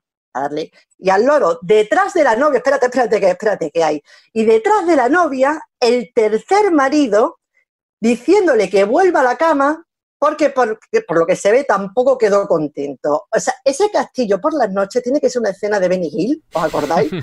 Entrando por una habitación, saliendo por otra, tocando culos El tercer marido también le hubiera, desea- eh, hubiera deseado seguir corriendo. eternamente. Eso eternamente. es maravilloso, es maravilloso. O sea, es una aparición, esa aparición que, que hacen pases a, la- a las 12, a las 2. Y la sesión Porque la golfa. performance. Y la sesión golfa. Increíble, Todo- increíble. Y Toda esta introducción que ha hecho Israel es para hacerte una pregunta, Berto, de una forma directa. ¿Crees en los fantasmas? No te- no, yo, yo la verdad es que no sé qué pensar sobre este asunto. No, no me he topado nunca con ninguno y ni he tenido, ni he tenido ninguna relación con, con nada fantasmal. Así que no lo sé, pero soy muy aficionado al, al- al cine de terror con fantasmas. Me encanta escuchar historias de fantasmas. O sea que supongo que de alguna manera sí que creo cuando le presto tanta atención.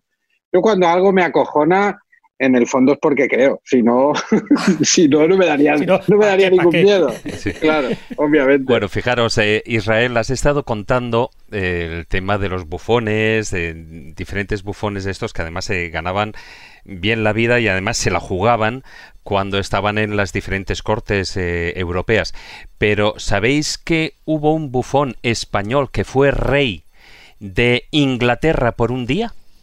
Sí, señor, de. Lepe. Juan de Lepe. Juan de Lepe Sí, era de un, Lepe. un marino de, de ahí, de, De Lepe. de Lepe, evidentemente, que, eh, bueno, él era, bueno, por lo visto, pues tenía una gran viscómica y entonces él, eh, que por des- cosas de la vida, pues él acabó eh, en la corte de- del rey de Inglaterra, de Enrique VII, y entonces, bueno, pues él eh, trabajó directamente para el rey. Eh, y venía a ser una especie entre bufón, confidente, etcétera. Es decir, todo el tiempo que pasaban allí en dentro de la corte, pues bueno, entre partidita de cartas, partidita de ajedrez, oye, que nos tomamos unas cervecitas calientes y esas cosas, pues, mm, pues llegaban también a las confidencias, ¿no? Y entonces lo que pasa es que el rey Enrique VII tenía la fama de, de bastante tacaño. Entonces, cuando estaban jugando a las cartas y todo eso, bueno, pues él apostaba, pero no apostaba mucho, hasta que un día, por lo visto, mm, tenía una mano muy buena y o, al ajedrez, ¿no? No sé exactamente cuál sería el juego, pero que em, se echó para adelante y dijo eso de "Ch, vamos, me juego mi reino. Bueno, a ver, me voy a jugar el reino, al menos, bueno, ya no eran las rentas de, de jugarse todo el reino, sí, cuanto menos se vino un poquitín eh, arriba al principio, pero luego ya bajó un poquitín y dijo, bueno, mi reino por un día, ¿no? Y entonces, bueno, pues pensaba que Juan, el bufón, se echaría atrás. Y Juan, que tenía mucho empaque, porque además era de Lepe, dijo aquello de, lo veo, y ganó la apuesta. Y ganó la apuesta. De tal modo que Juan, eh, al apostar, gan- eh, gana y eh, fue, de hecho, rey de Inglaterra por un día. Bueno, ahí se hizo una fiesta en el que Juan, eh, que era bufón pero no era tonto, pues aprovechó y ese día, bueno, pues como que se llenó bastante los bolsillos. De tal manera que él continuó trabajando en, para Enrique VII hasta que bueno, pues las cosas de la vida. En 1509 Enrique VII eh, fallece, ¿no?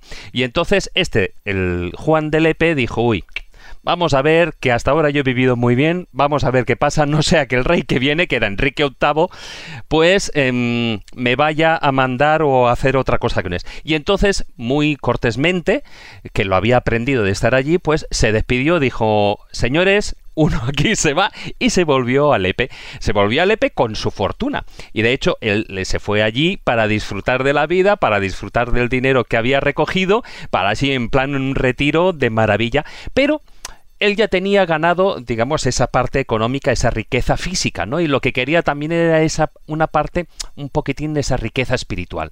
Y entonces, ¿cómo hizo? Bueno, pues donó gran parte, una parte de del dinero que él había ganado y que él había conseguido al monasterio franciscano de Lepe, pero con una condición.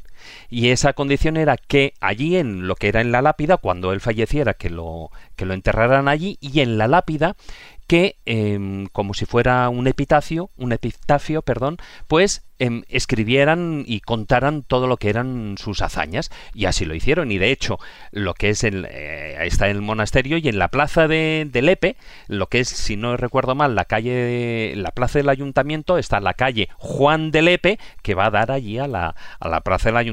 Y evidentemente Juan de Lepe, que fue un español bufón marino, bufón y rey por un día de Inglaterra. Ahí es nada. y de Lepe. ¡Wow! Madre mía, ahora sí que me está gustando el programa y no la primera parte en la que hablaba. Estabas ahí agazapado, Berto. Ostras, qué chulo. Antes estabas contando un poco de eso, que no crees en los fantasmas, pero que te gustan las historias de miedo, por lo menos te gusta ese mundo paranormal del más allá. Eh, ¿En qué crees? Por ejemplo. Bueno, yo soy, yo soy de natural de Cardona. Sabéis que tenemos allí una fortaleza medieval que tiene supuestamente un fantasma en una habitación. ¿El parador? Sí, el parador de Cardona. Y siempre estamos con lo de con lo del fantasma de la habitación, etcétera, lo llevamos muy a gala. ¿Qué sería de, un castillo sin, sin su fantasma? De hecho, yo toda mi vida vivía a los pies de este castillo. De hecho, tan a los pies que desde mi casa no se podía ver nada, veía una pared. veía, un trozo de muralla feísima. Pero, pero sí, yo, ¿en, qué creo? Eh, ¿A qué te refieres? Eh, ¿Nivel paranormal, religioso? A nivel de misterio paranormal, del más allá.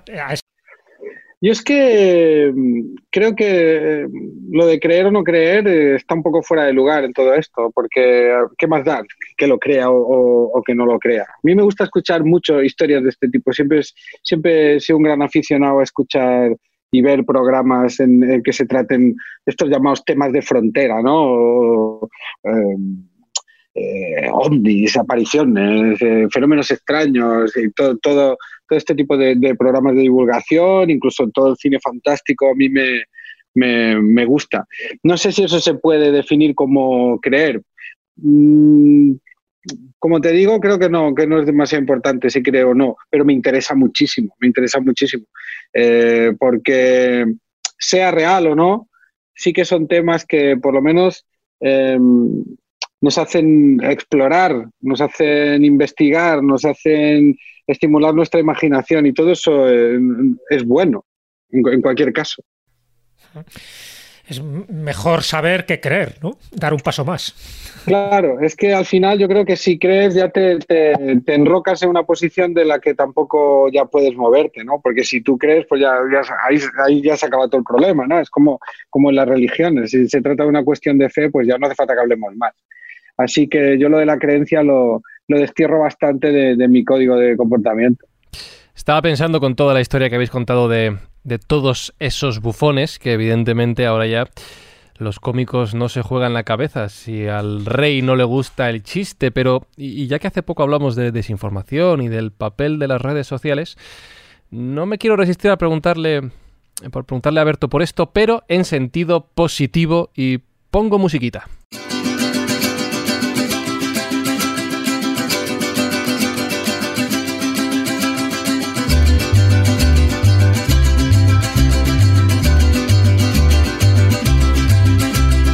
Quita en, en tono mariachi porque sí te quiero preguntar, Berto, por algo que te ha ocurrido no hace mucho y creo que ya ves por dónde voy. Es el, el famoso y ustedes creen que se puedan pelear, ese gag nacido en Nadie sabe nada, producto de la improvisación de un mensaje de una, de una oyente que os preguntaba si Buenafuente y tú os podríais llegar a, a pelear precisamente por tonterías en, en, redes sociales. Y por las redes sociales te pregunto, sí. el rey ya nos va a cortar la cabeza, pero el público es soberano en este caso. Eh, te lo pregunto en positivo. Cuando ocurre algo como esto, como este chiste que desborda, y me imagino que todas las expectativas que, tienes en él cuando lo haces, ¿Qué ocurre? ¿Qué sientes? Porque fue una locura. No sé si muy breve o muy intensa, pero pequeña locura. A mí me, sorprende siempre, porque yo cuando, cuando hago este gag absolutamente improvisado en el momento, como siempre que he hecho cualquier gag afortunado en mi carrera que que ha funcionado bien, eh, soy el primer sorprendido. Nunca, nunca soy consciente en el momento de estar haciéndolo de que eso sea particularmente gracioso o que vaya a conectar con, el, público. De repente tocas una tecla o una fibra y, ocurre así. Por lo menos en mi caso siempre es así. Pero también es verdad que a mí, yo siempre he trabajado en la comedia de una forma muy eh, intuitiva. Y cada vez lo llevo, cada vez lo, lo, lo, intento llevar más hacia ese terreno. O sea, yo me dejo llevar mucho por las intuiciones. Eh, tanto, tanto cuando tengo que escoger un proyecto para hacer o cuando tengo que trabajar con alguien. Eh, yo creo que la, la, intuición, al fin y al cabo, no es nada mágico, es, es, es son decisiones que tú tomas por, por, por mucha, muchos datos que recibes sin, sin, ser muy consciente de ellos, ¿no? Y entonces siempre que me pasa, eh, soy el primer sorprendido. También ocurre que, que si le das muchas vueltas al mecanismo de la comedia, tiene algo como de al final del Mago de Oz, cuando se descorre la cortina y ves que era un señor moviendo palancas y, y retuertas, que es ridículo, ves a aquel hombrecillo allí, ¿no? Entonces, eh, no quiero tampoco darle muchas vueltas. Cuando intentas repetirlo, luego yo, por ejemplo, si a la semana siguiente hubiera intentado hacer otro, otro corrido mexicano, estoy seguro que habría sido un absoluto y completo desastre porque um, pierdes esa magia de, de, de, la frescura que te hace hacerlo en el primer momento. Sigue siendo un misterio para mí. Y es una de las cosas más bonitas que creo que tiene mi trabajo y que espero no perder nunca. Esa, esa parte desconocida, como de, de, magia, que de repente se produce. Uh -huh. Y en el caso contrario, eh, las redes sociales como... Bueno, no sé, si como, no sé si tú las miras como para leer las críticas o no estás pendiente de eso. Yo es que me he desencantado mucho de las redes sociales. Yo empecé con muchas ganas, como todo el mundo, pensando que sería un espacio de debate y, y, un espacio para compartir. Y al principio lo eran, creo recordar que un poco al principio yo, yo recuerdo que, que, era muy constructivo y me lo pasaba muy bien allí. Pero, pero se han convertido en un, en un sitio infecto por, por la propia estructura de, de, las, de las redes. O sea, esos sitios es, eh, están manejados por algoritmos que lo, que lo, único que persiguen es que estemos eh, continuamente enganchados a ellos. Y entonces, para que estemos enganchados a ellos, lo que hacen es eh, continuamente estimularnos. Y una forma de estimularnos, una de las más potentes, es a través de, de los impulsos más bajos, de, que nos indignemos, de que nos enfurezcamos. Y al final estamos en manos de una máquina que simplemente se alimenta de, de odio, que es una de las formas más potentes y no tenemos mu mu mucha manera de luchar contra eso. Bueno, una manera de luchar contra eso sería, pues por un lado, haciendo que, que, la gente entrara en las redes sociales con su identidad, que eso estaría también bien, y que no fueran robots manejados por empresas, etcétera, y otra, pues cambiar estos algoritmos para que para que las empresas que llevan las redes no solo quisieran lucrarse con clics, sino que tuvieran una cierta responsabilidad sobre lo que sobre lo que, sobre el mecanismo que están manejando, ¿no? Así que estoy un poquito fuera. No he llegado a quitarme de ellas porque las sigo usando como una herramienta de promoción, pero, pero intento hablar lo menos posible. Porque, claro, buenos días, serán para ti que tienes dinero. Pues, hombre. Claro, pero fíjate, fíjate, Berto, ahí, eh, estamos culpando también un poquitín al sistema y estamos culpando a que si hay bots, eh, máquinas, empresas, pero en muchas ocasiones, o sea, como esta respuesta que tú has dicho, em, es más propia del, o sea, el problema es el del ser humano. El ser humano es el que convierte las redes sociales en algo positivo o en algo odioso, dependiendo de la respuesta, dependiendo de incluso de la educación de la propia gente. Igual nos falta sentido del humor. Sí, pero yo creo que es que también como apelan a una parte nuestra que es muy animal y que, y que no nos, nos resulta complicado controlar.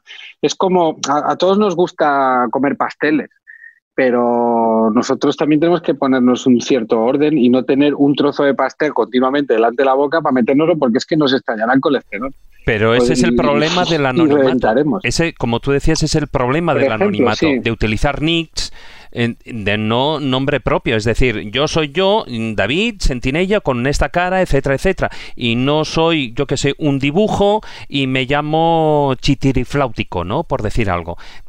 Y claro, porque detrás de eso, y eso no es que sea ahora con las redes sociales actuales, eso ya pasaba 20 años atrás o 15 años atrás con el IRC, las primeras redes sociales que se movían y ya pasaba eso. Detrás del nick se escondían, bueno, pues eh, la envidia, se escondía el mal humor, se escondía el odio, etcétera, etcétera. Y ese es el problema del anonimato en las redes sociales. Sí, Tienes toda razón, pero yo es que siempre, es que no me quiero poner serio porque luego me doy rabia, pero, pero creo que hay un, hay un problema económico detrás. Al final siempre, siempre hay un problema económico. O sea, cuando, cuando tú dejas que, que lo que mande en una red social sea el, ganar dinero por el número de clics, pues entonces ya estás abonado a, una, a prácticas que son muy destructivas.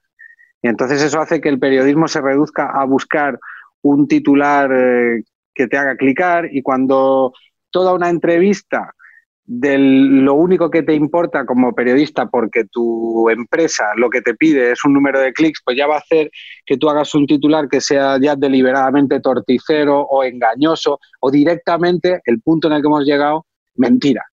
Y entonces ya entras en una dinámica en la que todo está podrido, porque todo está, todo está basado en, una necesidad económica. Y entonces ahí, ahí es muy difícil eh, hacer valer un argumento, una idea, una opinión o un, debate constructivo. Y por eso digo que, que, claro, se ha convertido en un cenagal y habría que, que empezar por regular ciertas prácticas que, al final solo responden a eso, a empresas volviéndose locas por conseguir pasta. Pero en estos casos los cómicos tenéis una herramienta muy poderosa, que es poner sobre el tapete este tipo de cuestiones. Estoy pensando ahora, por ejemplo, en José Mota. Si hay políticos que mienten, si hay políticos corruptos, si hay redes sociales que se utilizan para eso, para eh, los intereses creados, vosotros tenéis esa opción de, con, con clave de humor, intentar decir eso, en plan gracioso, unas denuncias que de otra forma os llevarían a mejor a la cárcel.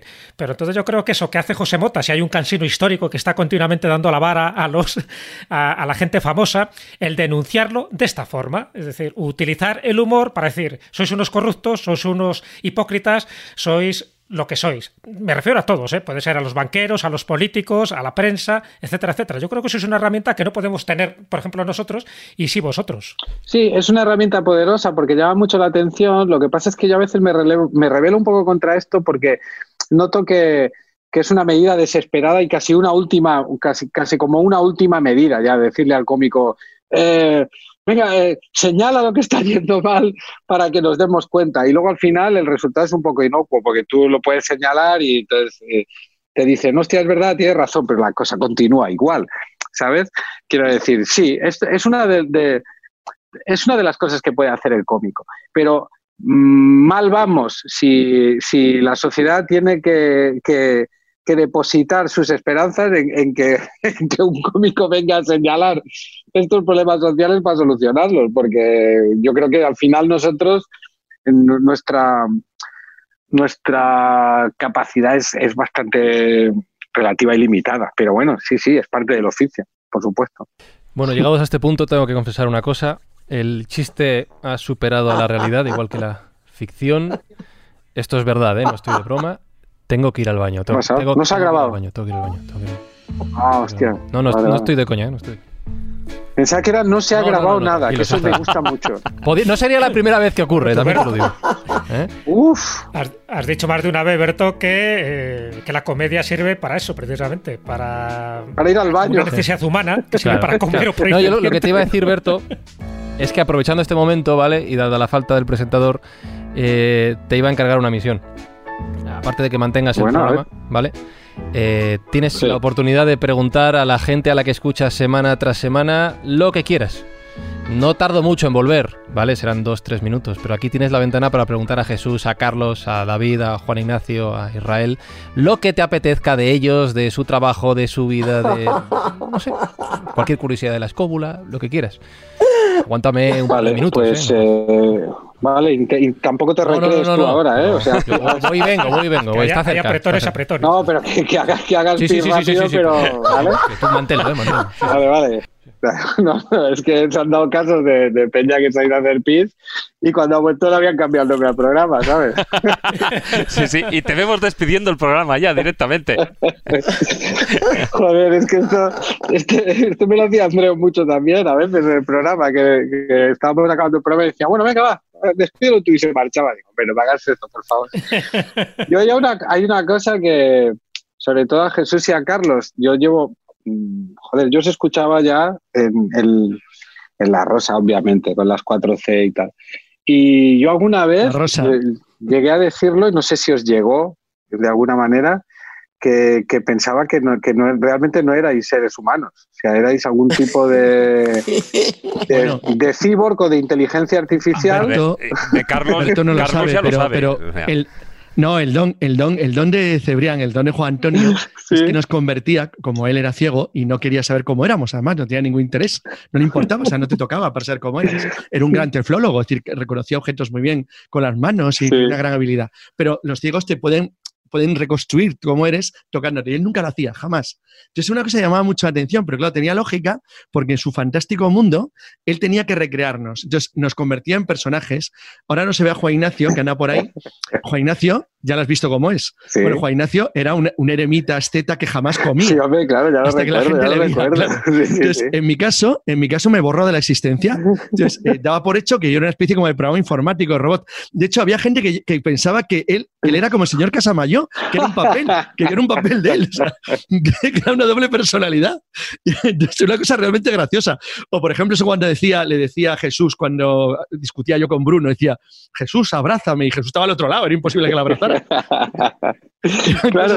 que las tenía totalmente organizadas. Es que esto es el, el llamado efecto halo, ¿no? Que se produce con, eh, Sí. cuando atribuyes a una persona las características relacionadas con, la- con las que tú ya conoces, ¿no? Entonces, Exacto. yo entiendo, claro, a mí en mi caso yo lo entiendo que eh, la gente que solo me escucha por la radio o haciendo comedia, cuando me ve por la calle, claro, las expectativas están altísimas. Yo, yo voy a comprar, yo, a mí me pasa que he ido a comprar el pescado y, le- y entro y me dice el pescatero, eh, ¿qué te pongo? Yo digo, mira, ponme una merluza cortada en rodajas para los niños y se ríe y dice, ¿qué cosas tienes?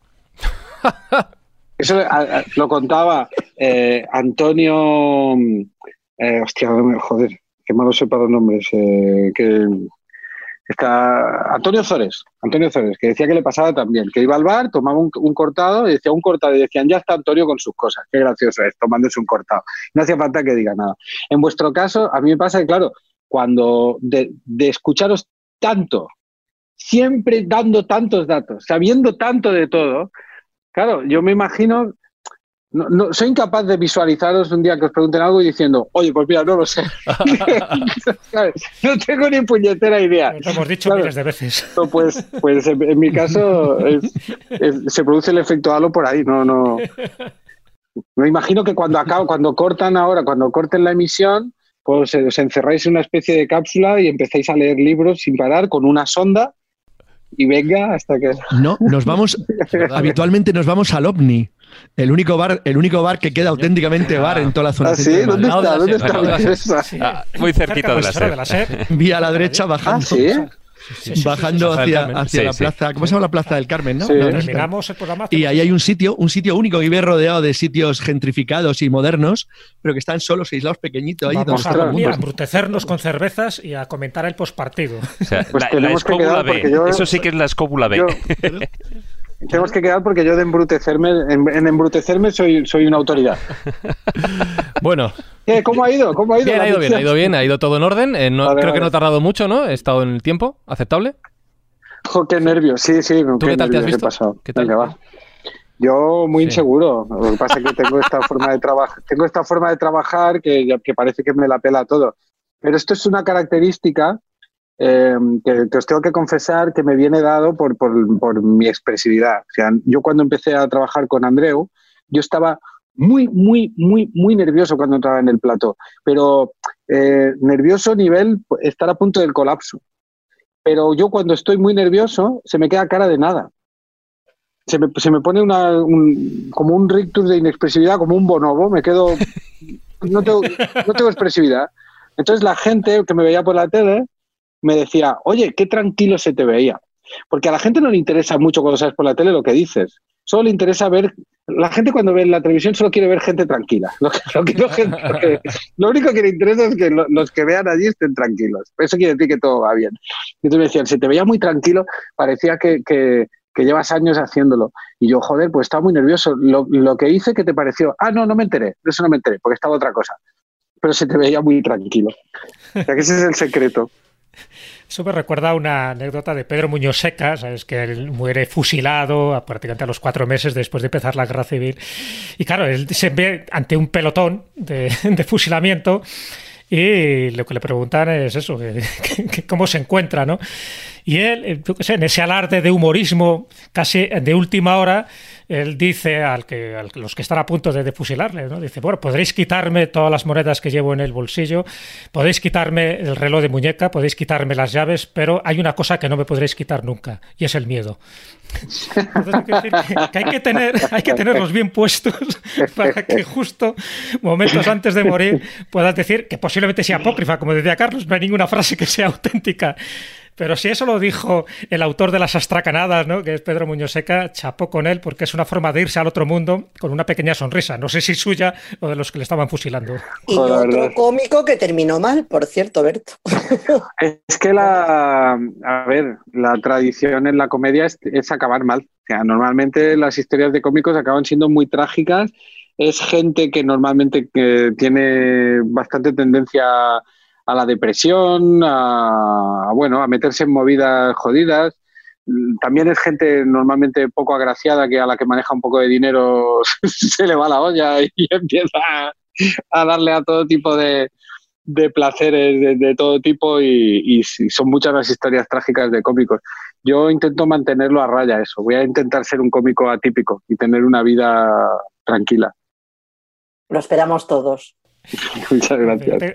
¿Cómo serán los nervios? A veces, eh, bueno, me acuerdo de eso, de anécdotas un poco históricas. Hay una no demasiado conocida que tiene que ver con ese régimen del terror, ¿no? Después de la Revolución Francesa, entonces había un violinista que se llamaba Popop. Y bueno, pues el Comité de Salvación, de Salvación Pública, va interrogando a unos y otros para ver si les pillan alguna contradicción y les decapitan, ¿no? Porque no son afines al, régimen. y a Popop, pues el hombre estaba totalmente nervioso, un poco cara, cara inexpresiva, eh, sudándole por todas las partes, ¿no? Y le pregunta, bueno, vuestro nombre, y dice Popov. Dice, ¿a qué os dedicáis? Dice, a tocar el violín. ¿Y antes qué hacíais? Tocar el violín. Y, con el régimen de terror de los capetos, ¿qué hacíais? Tocar el violín. ¿Y qué vais a hacer a partir de ahora? Tocar el violín. Y cuando vengan los Borbones y estos tiranos, ¿qué vais a hacer? Tocar el violín. Oye, pues se salvó. no dijo nada más. ¿Cómo le veía que este no le guillotinaba? Porque no, no puede estar mintiendo. es el interrogatorio más monotemático que he visto. Eso es vencer por agotamiento, que es, es una de las victorias más maravillosas que hay. O sea que, si os encontréis en algún momento apurado, decir eso. Esta había una anécdota que escuché también, no sé, creo que era el último ajusticiado público en Francia, creo que fue, no sé si fue el último o no, un, uno de ellos que le, le, dijo el rey que, bueno, yo es que soy muy malo para las anécdotas y los nombres y, la, y los años y todo, ¿eh? pero que le dijo el rey que, que le permitía eh, hacer una última oración y, y cuando acabara lo, lo guillotinaba. Y entonces él empezó y, y se tiró horas y horas y horas rezando y rezando y rezando y agradeciéndole a tal santo y a tal otro y a tal otro hasta que al final el rey dijo, mira, eh, ha ganado, ha ganado. No, no le cortes el cuello porque, porque ha vencido a él. Pero fíjate, antes, cuando has, mencionado esa parte también eh, que hay Vox Populi de que los em, algunos eh, grandes cómicos, bueno, pues son muy depresivos o que tienen esa, esa faceta que la gente no ve. Y eso, por ejemplo, a mí me, me recuerda, bueno, uno de los grandes que, que ha marchado últimamente, ¿no? Como es eh, Robin Williams, ¿no? Fíjate, todos, después de todas las películas y todas las cosas que veíamos, y, y luego, pues, eh, a nivel personal, ¿no? Lo que era su vida.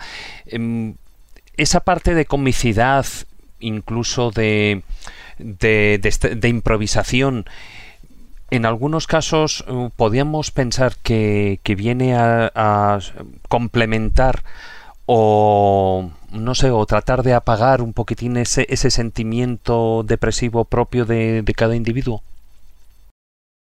Yo creo que es, eh, al final es la, la misma moneda, es la otra cara de la moneda. Yo creo que una de las cosas que, una de las características que tiene un buen cómico, o no bueno o malo en cuanto a calidad, sino en cuanto a, saber conectar con el público, es tener una buena dosis de empatía. Cuando tú eres capaz de, de conectar con mucha gente, es porque eres capaz de ponerte en la piel de mucha gente. Es- Esta visión del cómico que hemos estado hablando durante todo este programa, ¿no? Esta, esta capacidad que pueden tener o podemos tener algunos cómicos para, para darnos cuenta, pues, de, de- para poner en solfa comportamientos, para poner en solfa injusticias, eh, contrasentidos. Esto es porque, uno, eres observador, eres una persona muy observadora y acostumbras a ser empático. Y cuando eres empático, lo eres para todo. O sea, no, mm, somos seres humanos, no, no, no, es, no somos máquinas que estemos programadas únicamente para la comedia. Un tipo que solamente vea la comedia en la vida seguramente será un psicópata también. Lo ves todo. Simplemente tú eliges expresarte por esa vía. Pero cuando lo ves todo, pues también todo te, te afecta, ¿no? Y entonces yo creo que eso hace que algunos cómicos tengan esa doble característica, ¿no? Que pueden, además cuando tú eres cuando tú eres cómico de alguna manera eh, segmentas mucho, ¿no? O sea, tú tienes una parte de tu vida en la que desarrollas mucho la comedia. Entonces, en la otra parte de tu vida no la desarrollas tanto. Me, me voy a explicar. Yo cuando estoy en una reunión familiar o con amigos no soy el que hace los chistes. Yo soy más bien el que está callado y observa. Pero es porque mm, esa otra parte expresiva ya la tengo cubierta en mi, en mi trabajo. Yo a veces lo hablo con, con Andreu. Hay cómicos de todo, ¿eh? los hay que están siempre actuando, siempre son divertidos y tal. Pero es bastante habitual este comportamiento. Andreu es muy parecido a mí. Es un tipo más bien callado, más bien introspectivo. Tiene muy cubierta esa otra parte, eh, la parte expresiva, la parte de reconocimiento del público, de expresarse de una forma. Y él dice, claro, es que yo salgo por la noche y tampoco tengo necesidad de divertirme. Me divierto tanto en el programa, me divierto tanto contigo, que luego en tu, en tu vida eres más bien serio. Tu vida y eso puede a veces descompensarte un poco, porque puede hacer que a lo mejor percibas luego eh, igual en demasía la, la parte trágica de la vida. Al final es siempre una cuestión de equilibrio, pero yo creo que va un poco por ahí. Es por ser perceptivo, empático, observador, y creo que no tiene más. Buena conclusión, sí señor. Con todo el dolor de mi corazón debo anunciar que afrontamos la recta final de esta edición de la Escóbula de la Brújula. Claro, como tú ya has meado. Para tus dudas, comentarios, sugerencias, contacto arroba laescóbula.com. Escríbenos.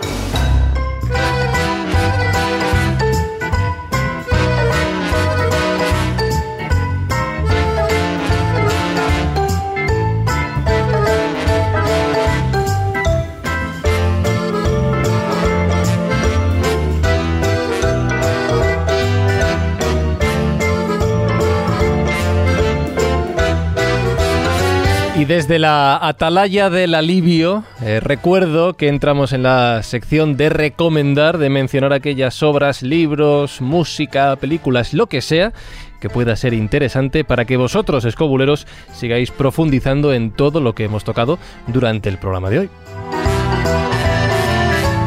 Voy a empezar por Carlos Canales, que le veo muy callado. ¿Alguna obra que merezca la pena recordar?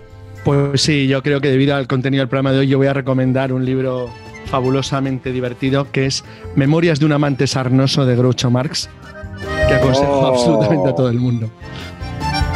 Oh, wow. La- una catedral. Juan Ignacio, ¿alguna obra? Viajes morrocotudos en busca del Trifinus melancolicus de Juan Pérez Zúñiga y Joaquín Saudaro. Israel, ¿alguna recomendación? Pues me has pillado Piensa, piensa, piensa, piensa, piensa. a calzón quitado ahora mismo. piensa, Mm, no, pero puedo recomendar un podcast Sí. muy bueno, porque me río mucho. Eh, uy, se me acaba de ir también. Piensa, piensa, piensa, no pasa nada, no pasa nada. Mientras lo recuerdas, David Sentinella, ¿alguna recomendación por tu parte? Aquí hace falta colas de pasa, ¿eh? Un poquitín para la memoria. ¿eh? Cual-. O sea, yo como, como tengo ya muchas y suelo hacer acopio de ellas porque... eh, bueno, es aquello del médico alemán, ¿no? Que me empieza a fallar ya la azotea, pues es lo que pasa. Pero mira, em, fíjate, hemos estado hablando de em, anécdotas y hay un libro que... eh, algunas cosas de anécdotas de la historia. y Hay un libro que a mí me parece muy divertido para leerlo, además en cualquier sitio, tal, de estos que te van contando anécdotas de la historia. Y, y ese de bueno, un periodista, un investigador español que es Gregorio Doval, que es el, uno de los últimos que ha escrito, que es el pequeño libro de las grandes anécdotas, publicado por Alienta. Y es ese libro que, bueno, pues tienes cinco minutos, te lees una página y te vas leyendo así anécdotas y curiosidades de todos los niveles y hay muchas cosas de aprender de la historia.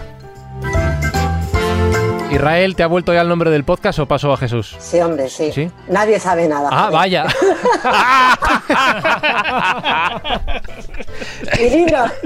Y tengo libro, tengo libro. Ha sido- Me acuerdo que. Si ha sido un chiste, si ha sido un chiste, ha estado muy bien sembrado. Hombre, ¿eh? hombre, ha sido el momento, ha sido el momento. Y un libro. mm, me reí mucho en mi momento, no sé si me reiría ahora, con La Conjura de los Necios. Jesús Callejo.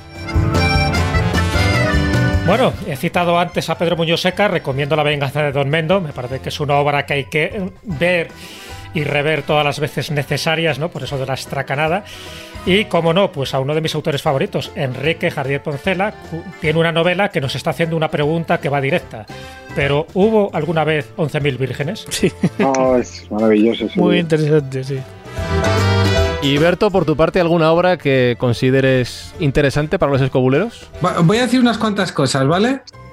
Em, Sin noticias de Gurt de Eduardo Mendoza, que es un libro con el que me estuve riendo sin parar de principio a fin, que tiene una frescura y un don para el gag increíble, li- libre, imaginativo, bestial. Em, el libro de memorias de cuerda del que hemos hablado, que se llama Memorias Fritas, que le he quitado pepitas de calabaza y está lo han sacado hace poco, que también es una delicia. Y una película, que igual os sorprende lo que voy a decir ahora, pero es El Dorado, de Howard Hawks. Por dos razones. Aparte que es un peliculón y que, y me parece divertidísima, y una de las películas con las que más me divierto, es una peli del oeste. Y apetece tanto ver pelis del oeste ahora que está uno encerrado en casa, porque todos son espacios abiertos, llanuras, gente yendo a caballo, y os va a sentar, vamos, que os va a sentar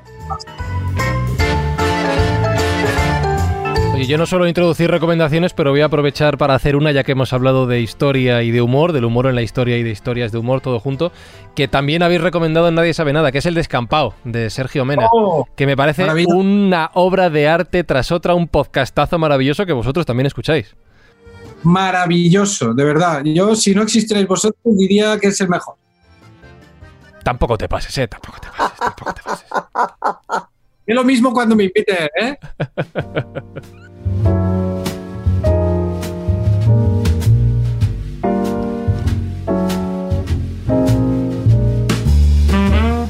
Y no podemos terminar esta edición escobulera como siempre sin viajar a Vancouver a recibir nuestras recomendaciones cinematográficas. Y además hoy, aparte de saludar, hay que felicitar a Pepa Yausas. Pepa, ¿cómo estás? Pues muy bien, aquí súper contenta de poder celebrar mi cumpleaños nada más y nada menos que con el señor Romero, Samanté hermanos, desde el otro lado de la playa. Y, y, muy orgulloso también de que mi cumpleaños coincida precisamente con el de Orson Welles, nada más y nada menos. Y, y, nada, bueno, pues, pues muchísimas gracias. Estoy encantada. La verdad que estoy pasando un cumpleaños pues eh, estupendo y, como digo, nunca, nunca pensaba que pasaría un cumpleaños con, con invitados a esta fiesta en cuarentena tan, tan especiales, con los que además, como millones de españoles, pues tengo por costumbre compartir mis cenas, señor Romero. Tengo que decirle, le gustará saber que es una de las cosas que los muchísimos latinos que hay en este lado de la playa tenemos en común. Yo conozco a muchísimos compañeros de toda Sudamérica en Vancouver y todos compartimos el samanté. da igual que sean mexicanos, argentinos, todos, todos les conocen. Me, Así que... me abrumáis, qué maravilla. Al principio, no me sentía aludido porque como me tratabas de usted pensaba que le hablabas a otro, ¿eh? pero... bueno, no le conozco de nada, le tengo muchísimo respeto, señor Romero, le tengo por un profesional y hasta que usted me dé permiso, yo soy una niña muy bien educada. No sé cómo se hace, pero te retiro el retiro la obligación. Ok, muchísimas gracias. Además, tengo que decir que me has tocado la, fibra llevando una camiseta del resplandor, nada más y nada menos. Dios salve a Kubrick, muchos años. Muchos años. Es, lo primero. lo primero que he visto. Es el estampado de la moqueta del Hotel Overlock. Dios lo tenga. Claro. Claro, es una camiseta maravillosa, muchísimas gracias. Bueno, recomendaciones peliculeras para hoy. Pues evidentemente con el invitado que tenemos, yo creo que se impone un mínimo, un mínimo de referencias a, a Berto, ¿no? Yo empezaría por Anacleto, agente secreto, seguiría por ocho apellidos catalanes y acabaría con el pregón, por supuesto, inevitable. Y, y después, si, si queréis más, pues por alusiones y porque es una película un tanto especial, tiempo después de Cuerda el 2018. Siguiendo con Cuerda, porque hoy ya os digo que he decidido hacer un especial de cine español, pese a que habéis eh, citado películas que están entre mis favoritas y autores como Woody Allen, pero ya había decidido de antemano que creo que de vez en cuando no viene nada mal que nos, dediquemos a la madre patria y recomendemos cine español, porque además en comedia creo que tenemos maestros absolutamente indiscutibles e insuperables. Así que es verdad, Woody Allen es uno de mis autores favoritos, pero creo que no hace falta salir de la patria para hablar de comedia. Por supuesto, en la lista Jesús tenía La venganza de Don Mendo, como no, porque claro, eso sí, os diré que si la vais a ver, por favor, la de 1961 con Fernando Fernán Gómez, yo creo que es una de las mejores versiones. Y por supuesto me vais a permitir que haga un poco de historia, ¿no? Y que me vaya a películas como Atraco a las 3, que es una película de 1962, pero que creo que, que hay que ver, de José Martín Forqué, el padre de Verónica Forqué. Por supuesto, Amanece que no es poco. De cuerda, eso también una de mis películas favoritas y, absolutamente indispensable dentro de la lista del cine español. El milagro de Petinto la he escogido porque sé que a Berto le gusta especialmente. Así Creo que es, es una película que no podía faltar en esta lista, incluso aunque no le gustase, pero además es que sé que es una película que le gusta muchísimo. Por supuesto, Airbag del año 77 de Bajo Ulloa, otro peliculón absolutamente imprescindible. Mujeres al borde del ataque, de un ataque de nervios, Almodóvar creo que no podía faltar en esta lista, creo que es una de, sus comedias pues más entretenidas y, más fáciles de, de, ver, ¿no? porque hay otras que no lo son tanto. Y os voy a dar una última que seguramente se conoce un poco menos, pero que creo que vale la pena. Es una película del año 2000. Eh, no, os estoy diciendo mal la fecha. 2002 es al otro lado de la cama, que también es muy recomendable, pero una película del 2016, porque quería recomendaros una comedia un poco más reciente, que es La noche que mi madre mató a mi padre, de Inés París, que además la dirige una mujer y que para variar, pues ya está bien que de vez en cuando las féminas nos, dejemos lucir. Y puestos a dar recomendaciones, pues oye, yo os voy a recomendar y voy a aprovechar para recomendarle al señor Romero que escuche mi podcast, Las Musas no avisan. Escúcheme por favor porque se va a sorprender. Me lo estoy apuntando. ¡Bien! Las musas no avisan, estamos, estamos en Ivos. Así que si tenéis alguna todo. pregunta, gracias. O alguna otra sugerencia o alguna película que os parece que, que me haya dejado, pues ahora o nunca. Yo creo que entre libros, películas y podcast tenemos ya deberes para toda la semana, ¿eh? Hasta el próximo viernes nos va a faltar tiempo, claro que sí.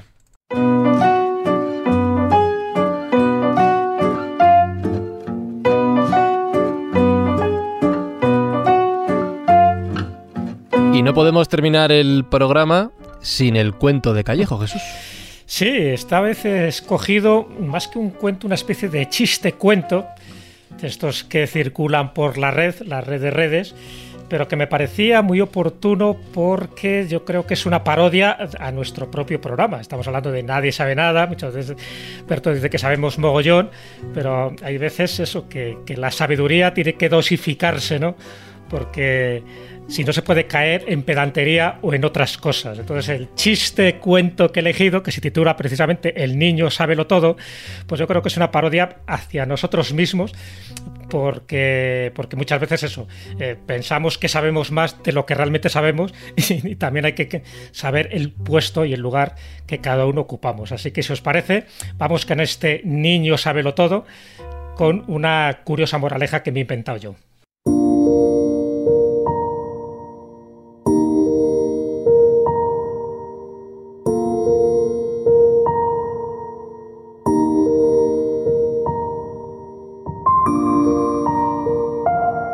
El primer día de clases y la maestra presenta a Suzuki, eh, que es un niño empresario, de un empresario japonés, y se lo presenta a los chicos de sexto grado. Y la maestra les dice, vamos a empezar repasando un poco la historia americana.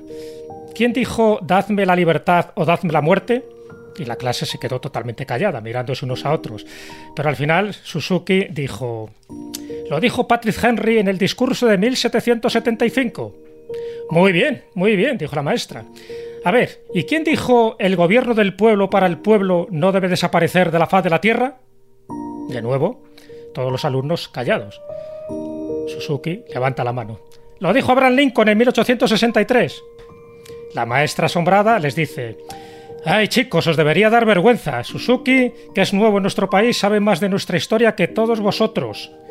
Y la maestra alcanza a escuchar un pequeño susurro que se está diciendo por la, por la clase, algo así como a la mierda con los malditos japoneses. ¿Quién dijo eso? Pregunta la maestra. Y nuevamente Suzuki levanta la mano. El general MacArthur, 1942. Por último, por último, un niño de la clase harto de tanta participación del japonés grita, ¿por qué no te callas? Y Suzuki responde, el rey Juan Carlos I en Santiago de Chile, 10 de noviembre de 2007, dicha a Hugo Chávez. La maestra, ya desesperada, se marcha de clase diciendo entre dientes, la clase ha terminado, aplaudís si queréis. Y Suzuki volvió a levantar la mano exclamando, últimas palabras del emperador Augusto. Moraleja.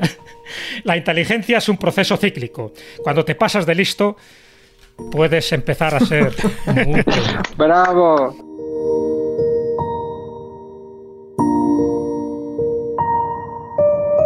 Me acorda... Ojo, es que esto que voy a decir es una maldad terrible, pero... ¿Os acordáis que el otro día en el Escobulive, Carlos Canales, alguien te preguntó ¿Cuándo te diste cuenta de que eras un niño diferente a los demás? Perdón por la. Sí, es verdad. Yo creo que me di cuenta después de ser niño. Es esa cuestión.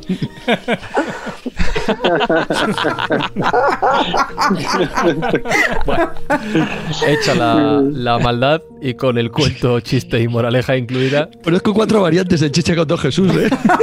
las hay diferentes. Sí, hay varias- Sí, la versión de Jesús, porque hay otras, hay otras. Hay una muy graciosa por ahí que estoy intentando acordarme, Sí, sí, muy buena. ¿Cómo, ¿Cómo te has visto, Berto? ¿Qué tal la experiencia? Mira, yo me lo he pasado muy bien y he estado muy a gusto, muy, a- muy agradecido y muy emocionado por participar en un programa que escucho desde hace tanto tiempo y, y- y que admiro tanto. Y también muy jodido porque me he estropeado un programa, o sea, yo este no lo voy a poder escuchar. O, sea, que es una sensación agridulce. No os quiero engañar. producir. Ese, ese momento de tu propia escucha no se va a llegar no a producir. ¿no? Te iba a decir que nos mandaras tus impresiones. No, porque luego me escucho y, te- y- y me estoy entre que me acoplo, porque soy yo mismo y, y que, y que me pasan dos cosas y las dos son humillantes. Una es que me guste, ¿sabes? Que a veces estoy hablando y pienso, yo ahora diría tal cosa, y entonces la digo y digo, joder, este tío, cómo mola. Eso es una, de una autocomplacencia repugnante. O, o otra cosa peor, que es que yo me corrija, que diga, pero ¿cómo dices esta barbaridad si te podría haber ocurrido esto que es mucho más gracioso, más ingenioso? Con lo cual, las dos sensaciones son de autoflagelamiento y no, no, no lo voy a hacer, no lo voy a hacer. Voy a escuchar todos vuestros programas menos uno, ya está. Una descarga menos. bueno, pues Berto Romero, un placer y un gustazo recibirte en la escóbula y queda pendiente hacer uno eh, presencial y, por supuesto, después visitar el OVNI. Hombre, pues eh, nada, a ver si, a ver si nos dejan salir ya de, de paseo. Allí estaré. Ahí. Israel, ¿te lo has pasado bien? Me lo he pasado estupendamente y además encima me llevo un regalito, porque ahora cuando alguien me vuelva a decir que le gusta mucho Berto Romero, ya podré decir con, con sonrisa de satisfacción, en persona es mucho mejor. Y ya te contaré, y ya te contaré algún día lo de su pene furioso. Guau, esperaba un giro, pero no lo he visto venir. ¿eh? Bueno, Pepa, pues eh, que tengas feliz día allí en Vancouver, feliz cumpleaños y feliz regalo de cumpleaños en forma de este programa. ¡Ey! ¡The best birthday ever!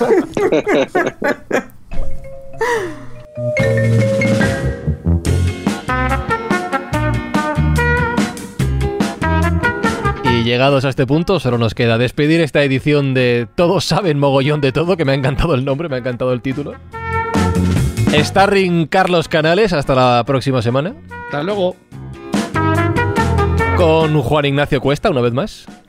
Pues nada, aquí seguiré de abuelo de Heidi. Con David Sentinella. Una gozada estar haciendo una de las cosas que nos encanta en la escóbula y es intentar hacer buen humor. Y yo creo que hoy, si nosotros nos hemos reído, yo creo que nuestros oyentes se van a reír de nosotros.